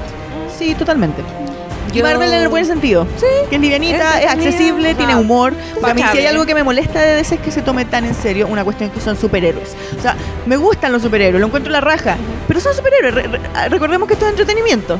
Pero es que Pero es que de- igual pensaría lo mismo de la de música, lo mismo del fútbol, lo mismo en las telenovelas, lo mismo en la televisión del Es noticiario. que bueno, para mí nada se, realidad, te tiene que, representa. nada se tiene que tomar tan en serio para que funcione. Ahora, DC es Pero así. sí. DC como línea editorial es así. Vértigo es peor. ya, Marvel siempre ha sido más livianito, Ajá. más entretenido, más superficial. más para niños. Más para niños, claro. O sea, tiene sus historias más, más densas, pero nada tan complejo como lo que vaya a encontrar en Claro, pero tenían una cláusula de no chistes a ese nivel, así como no se vayan a reír, toca tienen que sufrir porque está todo oscuro y, y los monstruos son feos y como... Esto lo encontraba un poquito deprimente, por eso me gusta Man of Steel, porque tiene una parte en la nieve, entonces. Un poquito menos oscura. Bueno, No, a mí me pasó que, pucha, es que yo iba con la expectativa de ver a Wonder Woman con el tema como del icono, del imaginario, de lo que tenía que representar y se me cayó en ese lado y también esperaba como cosas del personaje, como el tema de la hermandad como entre mujeres, como, como que fuese un poquito, o sea, no panfletaria, pero podíais meter el discurso ahí entre medio Sí. cuando teníais la oportunidad Tener y no más lo hiciste, actitud. ¿cachai? una, Sí. una oportunidad perdida. Sí, Totalmente. y ya pasa el 4, es como el ramo que necesitáis pasar para seguir la continuidad, pero no sé cuánto te va a resultar. ¿cachai? Sí, es verdad. Y no sé si me va a pasar lo Y esto, no, y esto definitivamente no asegura una próxima película que sea buena, que eso yo creo que es lo que muchos esperábamos, sí. que fuera como una luz de esperanza, no, no lo es. No, y lo que quiero decir es que, pucha, es que si, o sea, puede dar visto bueno y pueden dar más películas con más personajes femeninos, pero no sabéis si te lo van a dar con profundidad o no. al menos lo que yo espero es que Sí. tenga profundidad, que te inspire, porque, insisto, con el tema cultural, el tema del pop o de las masas, puede llegar a generar algo, así un círculo Sí, vicioso que... genera- generar mi realidades. pregunta, mi pregunta es, ¿es el cine de superhéroes el lugar para buscar profundidad en los personajes? Yo creo que no debiera sé si ser. profundidad Debiera para mí es más, Para mí es sí. más, o sea, es Debiera más es hacerlo. por, por lo masivo Por que lo es. masivo. Yo pienso que No, sí. por lo o sea, masivo si se y, por logró- el, y por la educación en valores. Yo Claro. creo que pocas películas hoy día como que, bueno, sí, El más para adultas, pero para más eso, accesibles para los niños, Sí. claro, es como la educación en valores.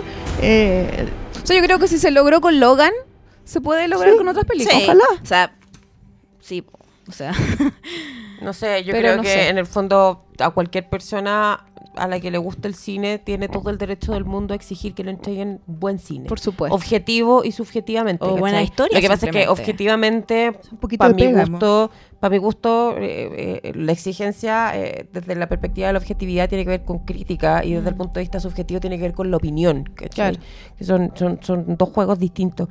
Entonces, claro, pues más aún si tú eres fan de, fan de las películas y fan de los superhéroes y de los cómics, tenéis todo el derecho del mundo a exigir lo que queráis. Claro. Lo que pasa es que también, para mi gusto, tiene que existir cierta templanza y cierta ponderación en analizar los fenómenos en su real magnitud. Absolutamente. por Yo creo que el hype nos hace mucho, mucho daño.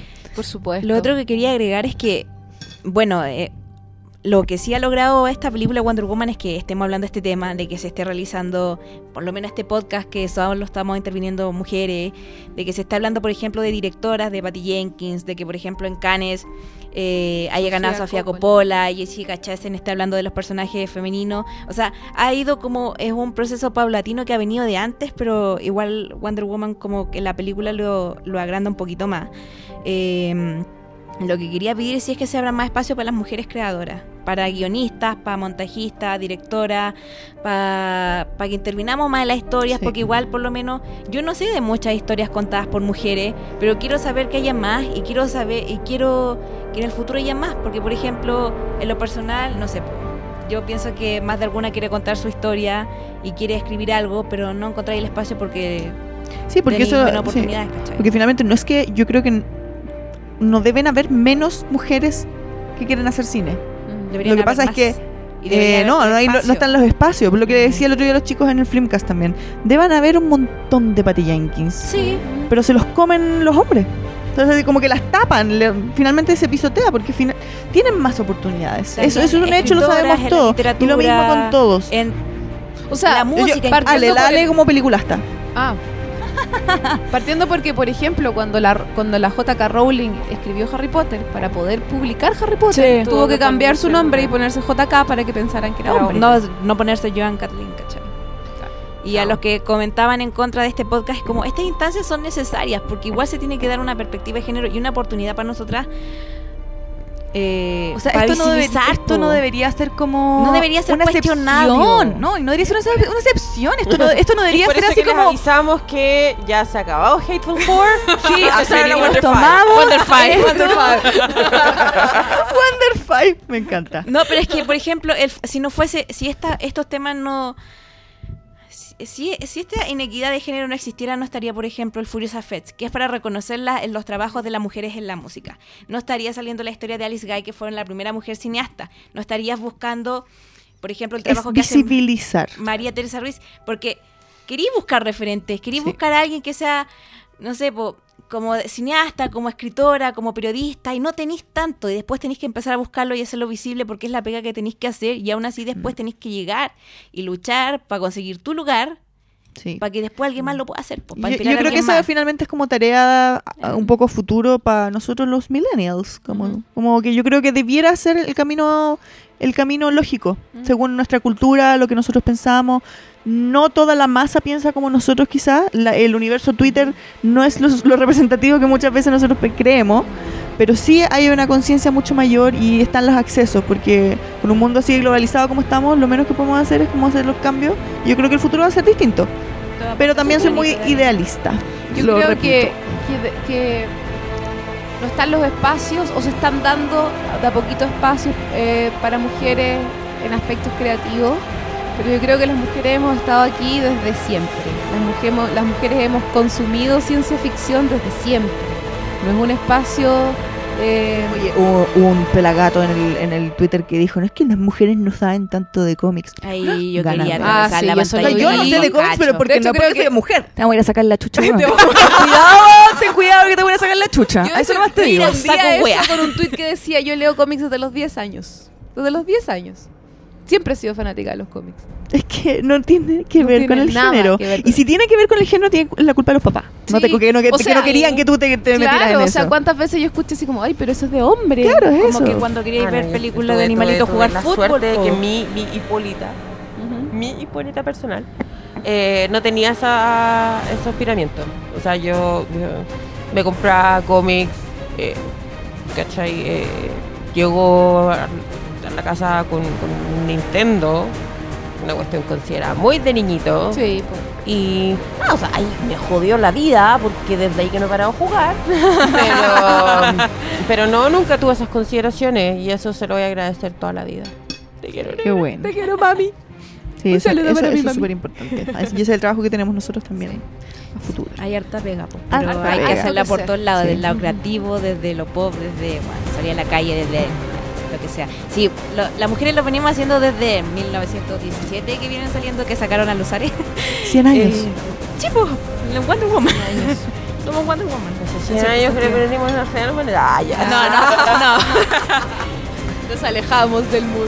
de No, pensamos que igual lo podemos modificar y, no sé, pues la justicia empieza con nosotras. Y no, y lo más lindo también es ver a tantos hombres feministas que hoy Aliados. día hay. Aliados. Aliados. Sí, eso es muy Sus importante. Max, por se por agradece y por supuesto se agradece el espacio para hacer cosas como esta. Ajá. Sí. Sí. Sí. Así es. Algo más. Nos despedimos ya Nos porque yo creo que, que o sea, fue estamos viernes, semana laboral, estáis cansantes. Me están Sí, llamando. La La vieja mula ya no es lo que era, entonces uno Claro. necesita su descanso. O sea, uno podría seguir hablando, pero yo creo que además los chiquillos que están escuchando ya... es- Espero que sigan escuchando, que no sean ahí. No, no, Igual pidan no, más no tienen que estar así, pasando Podemos tirar nuevos temas. Sí, pues. Ahora voy a poner una canción. No, mentira. Voy a ponerte un cantemos, tema. cantemos, No, eh, cantemos. quiero que todas se despidan y ten- eh, den eh, el recado, su arroba, su emprendimiento, su consulta, su lo que sea, para, para que esto también sea un- una ayuda para sus proyectos. pues.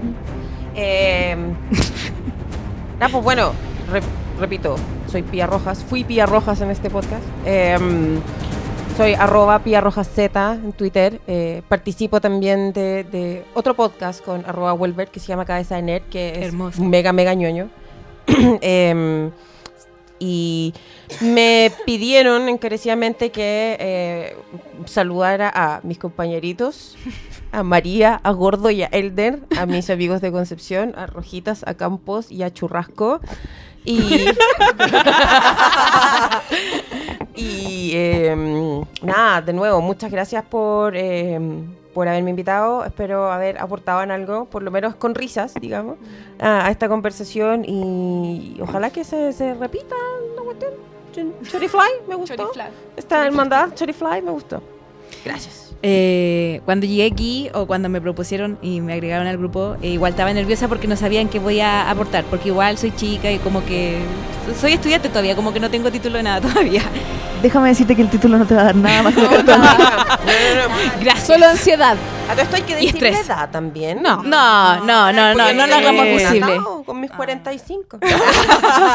Con mi, no, eh, dejemos que lo dejen a la imaginación, pues, con nuestras voces. ¿Qué piensan? Le encanta ¿Crees la que radio. tengo 25? Si fuera por eso, ahora pensé Así que como lo que pensaban que, que Pablita Aguilera era como un lolo. Eh, nada, pues espero haber aportado algo desde lo que sé, desde lo que siento y bueno, soy Vania, Vania Elizabeth y me pueden buscar en Twitter como arroba xwonderfan. No, si no te gustó. no, eso fue antes de la película. Eh, bueno, yo fui Verónica, sigo siendo Verónica y seguiré siendo Verónica. Eh, quiero agradecerle a mis amigas que me consideran una enciclopedia de DC. No lo soy, espero haber dejado acá lo poquito que sé. Eh, yo soy arroba Vero Geller, Geller como Rosy Mónica Geller. Eh, no, mi apellido es Ventura. Es de hecho por Rosy Mónica Geller. Eh, y también tengo que mandar saludos a mis amigas Sandra, Paula, Paulita, Natalia, Gloria y espero que no se me haya quedado nadie afuera. Eh, y esto ha sido muy entretenido. Yo nunca había participado en un podcast, eh, pero sentarse a conversar de cosas que a uno le interesan siempre es bienvenido. Y ojalá que los auditores se hayan entretenido. Es que imposible no acordarse del show de Xuxa cuando termina al final. Yo quiero mandarle un saludo a Más, a Pa, a Facu y a todos los que me conocen. Este es el show de Xuxa y los saluda con amor. A lo que hemos llegado. Pero si cantamos a Miriam Hernández. Eh, sí. Falta que cantemos a Ana Gabriel, po, weón. Yo debo reconocer, yo debo reconocer que Miriam Hernández placer corazón culpable. herido. Ah, a gran honra. bueno, yo soy la Ale y tengo muchas cosas que promocionar, así que escúchenme. Escúchenme. A ver, eh, es que no me sé mi Twitter. ¿Cuál es Ojo, mi pestaña Twitter? seca. Ah, ya, la Francia sabe. Ale Bombina. eh, dos cosas. Estoy eh, realizando un estudio sobre cine, sobre cómo difundir el cine chileno a través de nuevos medios. Y si me pueden ayudar, estoy haciendo un focus group con mi grupo de investigación de audiencias. Así que eso, busquen en Facebook Suave Producciones. Igual les va a costar, pero el loguito es un oso. Súper maricón. Ah, bueno, van a cachar. Es un oso así morado, ¿cachai? Como que lo van a ver al toque. Hermoso. Y si pueden llenar la ficha del Focus y si les interesa participar, sería genial, lindos auditores. Y lo otro es que eh, tengo una serie web. Solo tiene tres capítulos porque no, no consiguió más financiamiento, así que si a ustedes les gusta, pueden ponerle like. eh, que se llama Confesiones. Y también pueden buscar en, en YouTube eh, Suave Producciones. Eso, queridos auditores, lo pasé muy bien con las chiquillas acá, fue la raja. En verdad, que se repita, que esto no sea una de las 1500 y porque se tiene que hacer. No, weón, sí, hagámoslo más seguido y nada, eso. Lo armamos nosotras por último. Sí. Yo soy Fran, Fran Bastías en Twitter, Fran Bastías en Instagram y Fran Eats en el mundo de la cocina. Así que eso, yo soy bloguera gastronómica, además de buena para ver películas. Eh, me gusta comer y ver películas. Eh, así que pueden seguir mi blog, tengo recetas, reseñas, eh, bien entretenido y me pueden seguir también en Instagram donde eh, por favor eh, síganme para que me regalen cosas las marcas de comida. Ah, una- Acreditaciones una de prensa, una porfa. última cosita súper, súper, súper, súper chiquitita, por favor. Si pueden, lo, lo- lo que repito también eh, en todas partes que puedo y en el podcast, si pueden ayudar a alguna causa animalista, a los perritos o los gatitos que necesitan ayuda porque si viene un invierno súper frío, por favor, háganlo. Hoy, hoy día es Se van a ganar un espacio en esta estalactita que tengo que dice ser un corazón. Gracias. Chiquillos del Flimcast Hateful Four, a la, a la lejanía les agradecemos este, Gracias por Espacio, este Gracias, espacio tan bonito. Saludos al Cristian que está de cumpleaños. Saludos, Bueno, Abriones. Fílmico, feliz cumpleaños. Te querimos. Está Estas a amazonas están muy... birthday. Mr. Briones. Mr. Filmico. Pongámonos de acuerdo. Mr. Briones. Mr. Bryans, le digo yo. Oye, Bryans. Eh, eso, chiquillas, un gustazo conocerlas. Gracias. Eh, la conversación estuvo muy entretenida. Y a la gente que está en redes sociales, que nos cuente si les gustó, si les gustaría hacer algo, algo ver algo así más seguido, o quizás nos podemos, de- nos podemos, nos podemos desligar del yugo del patriarcado Claro, flimcástico. el patriarcado opresor. Ya pues, chaito. Chao. Chao, chao. Bye bye.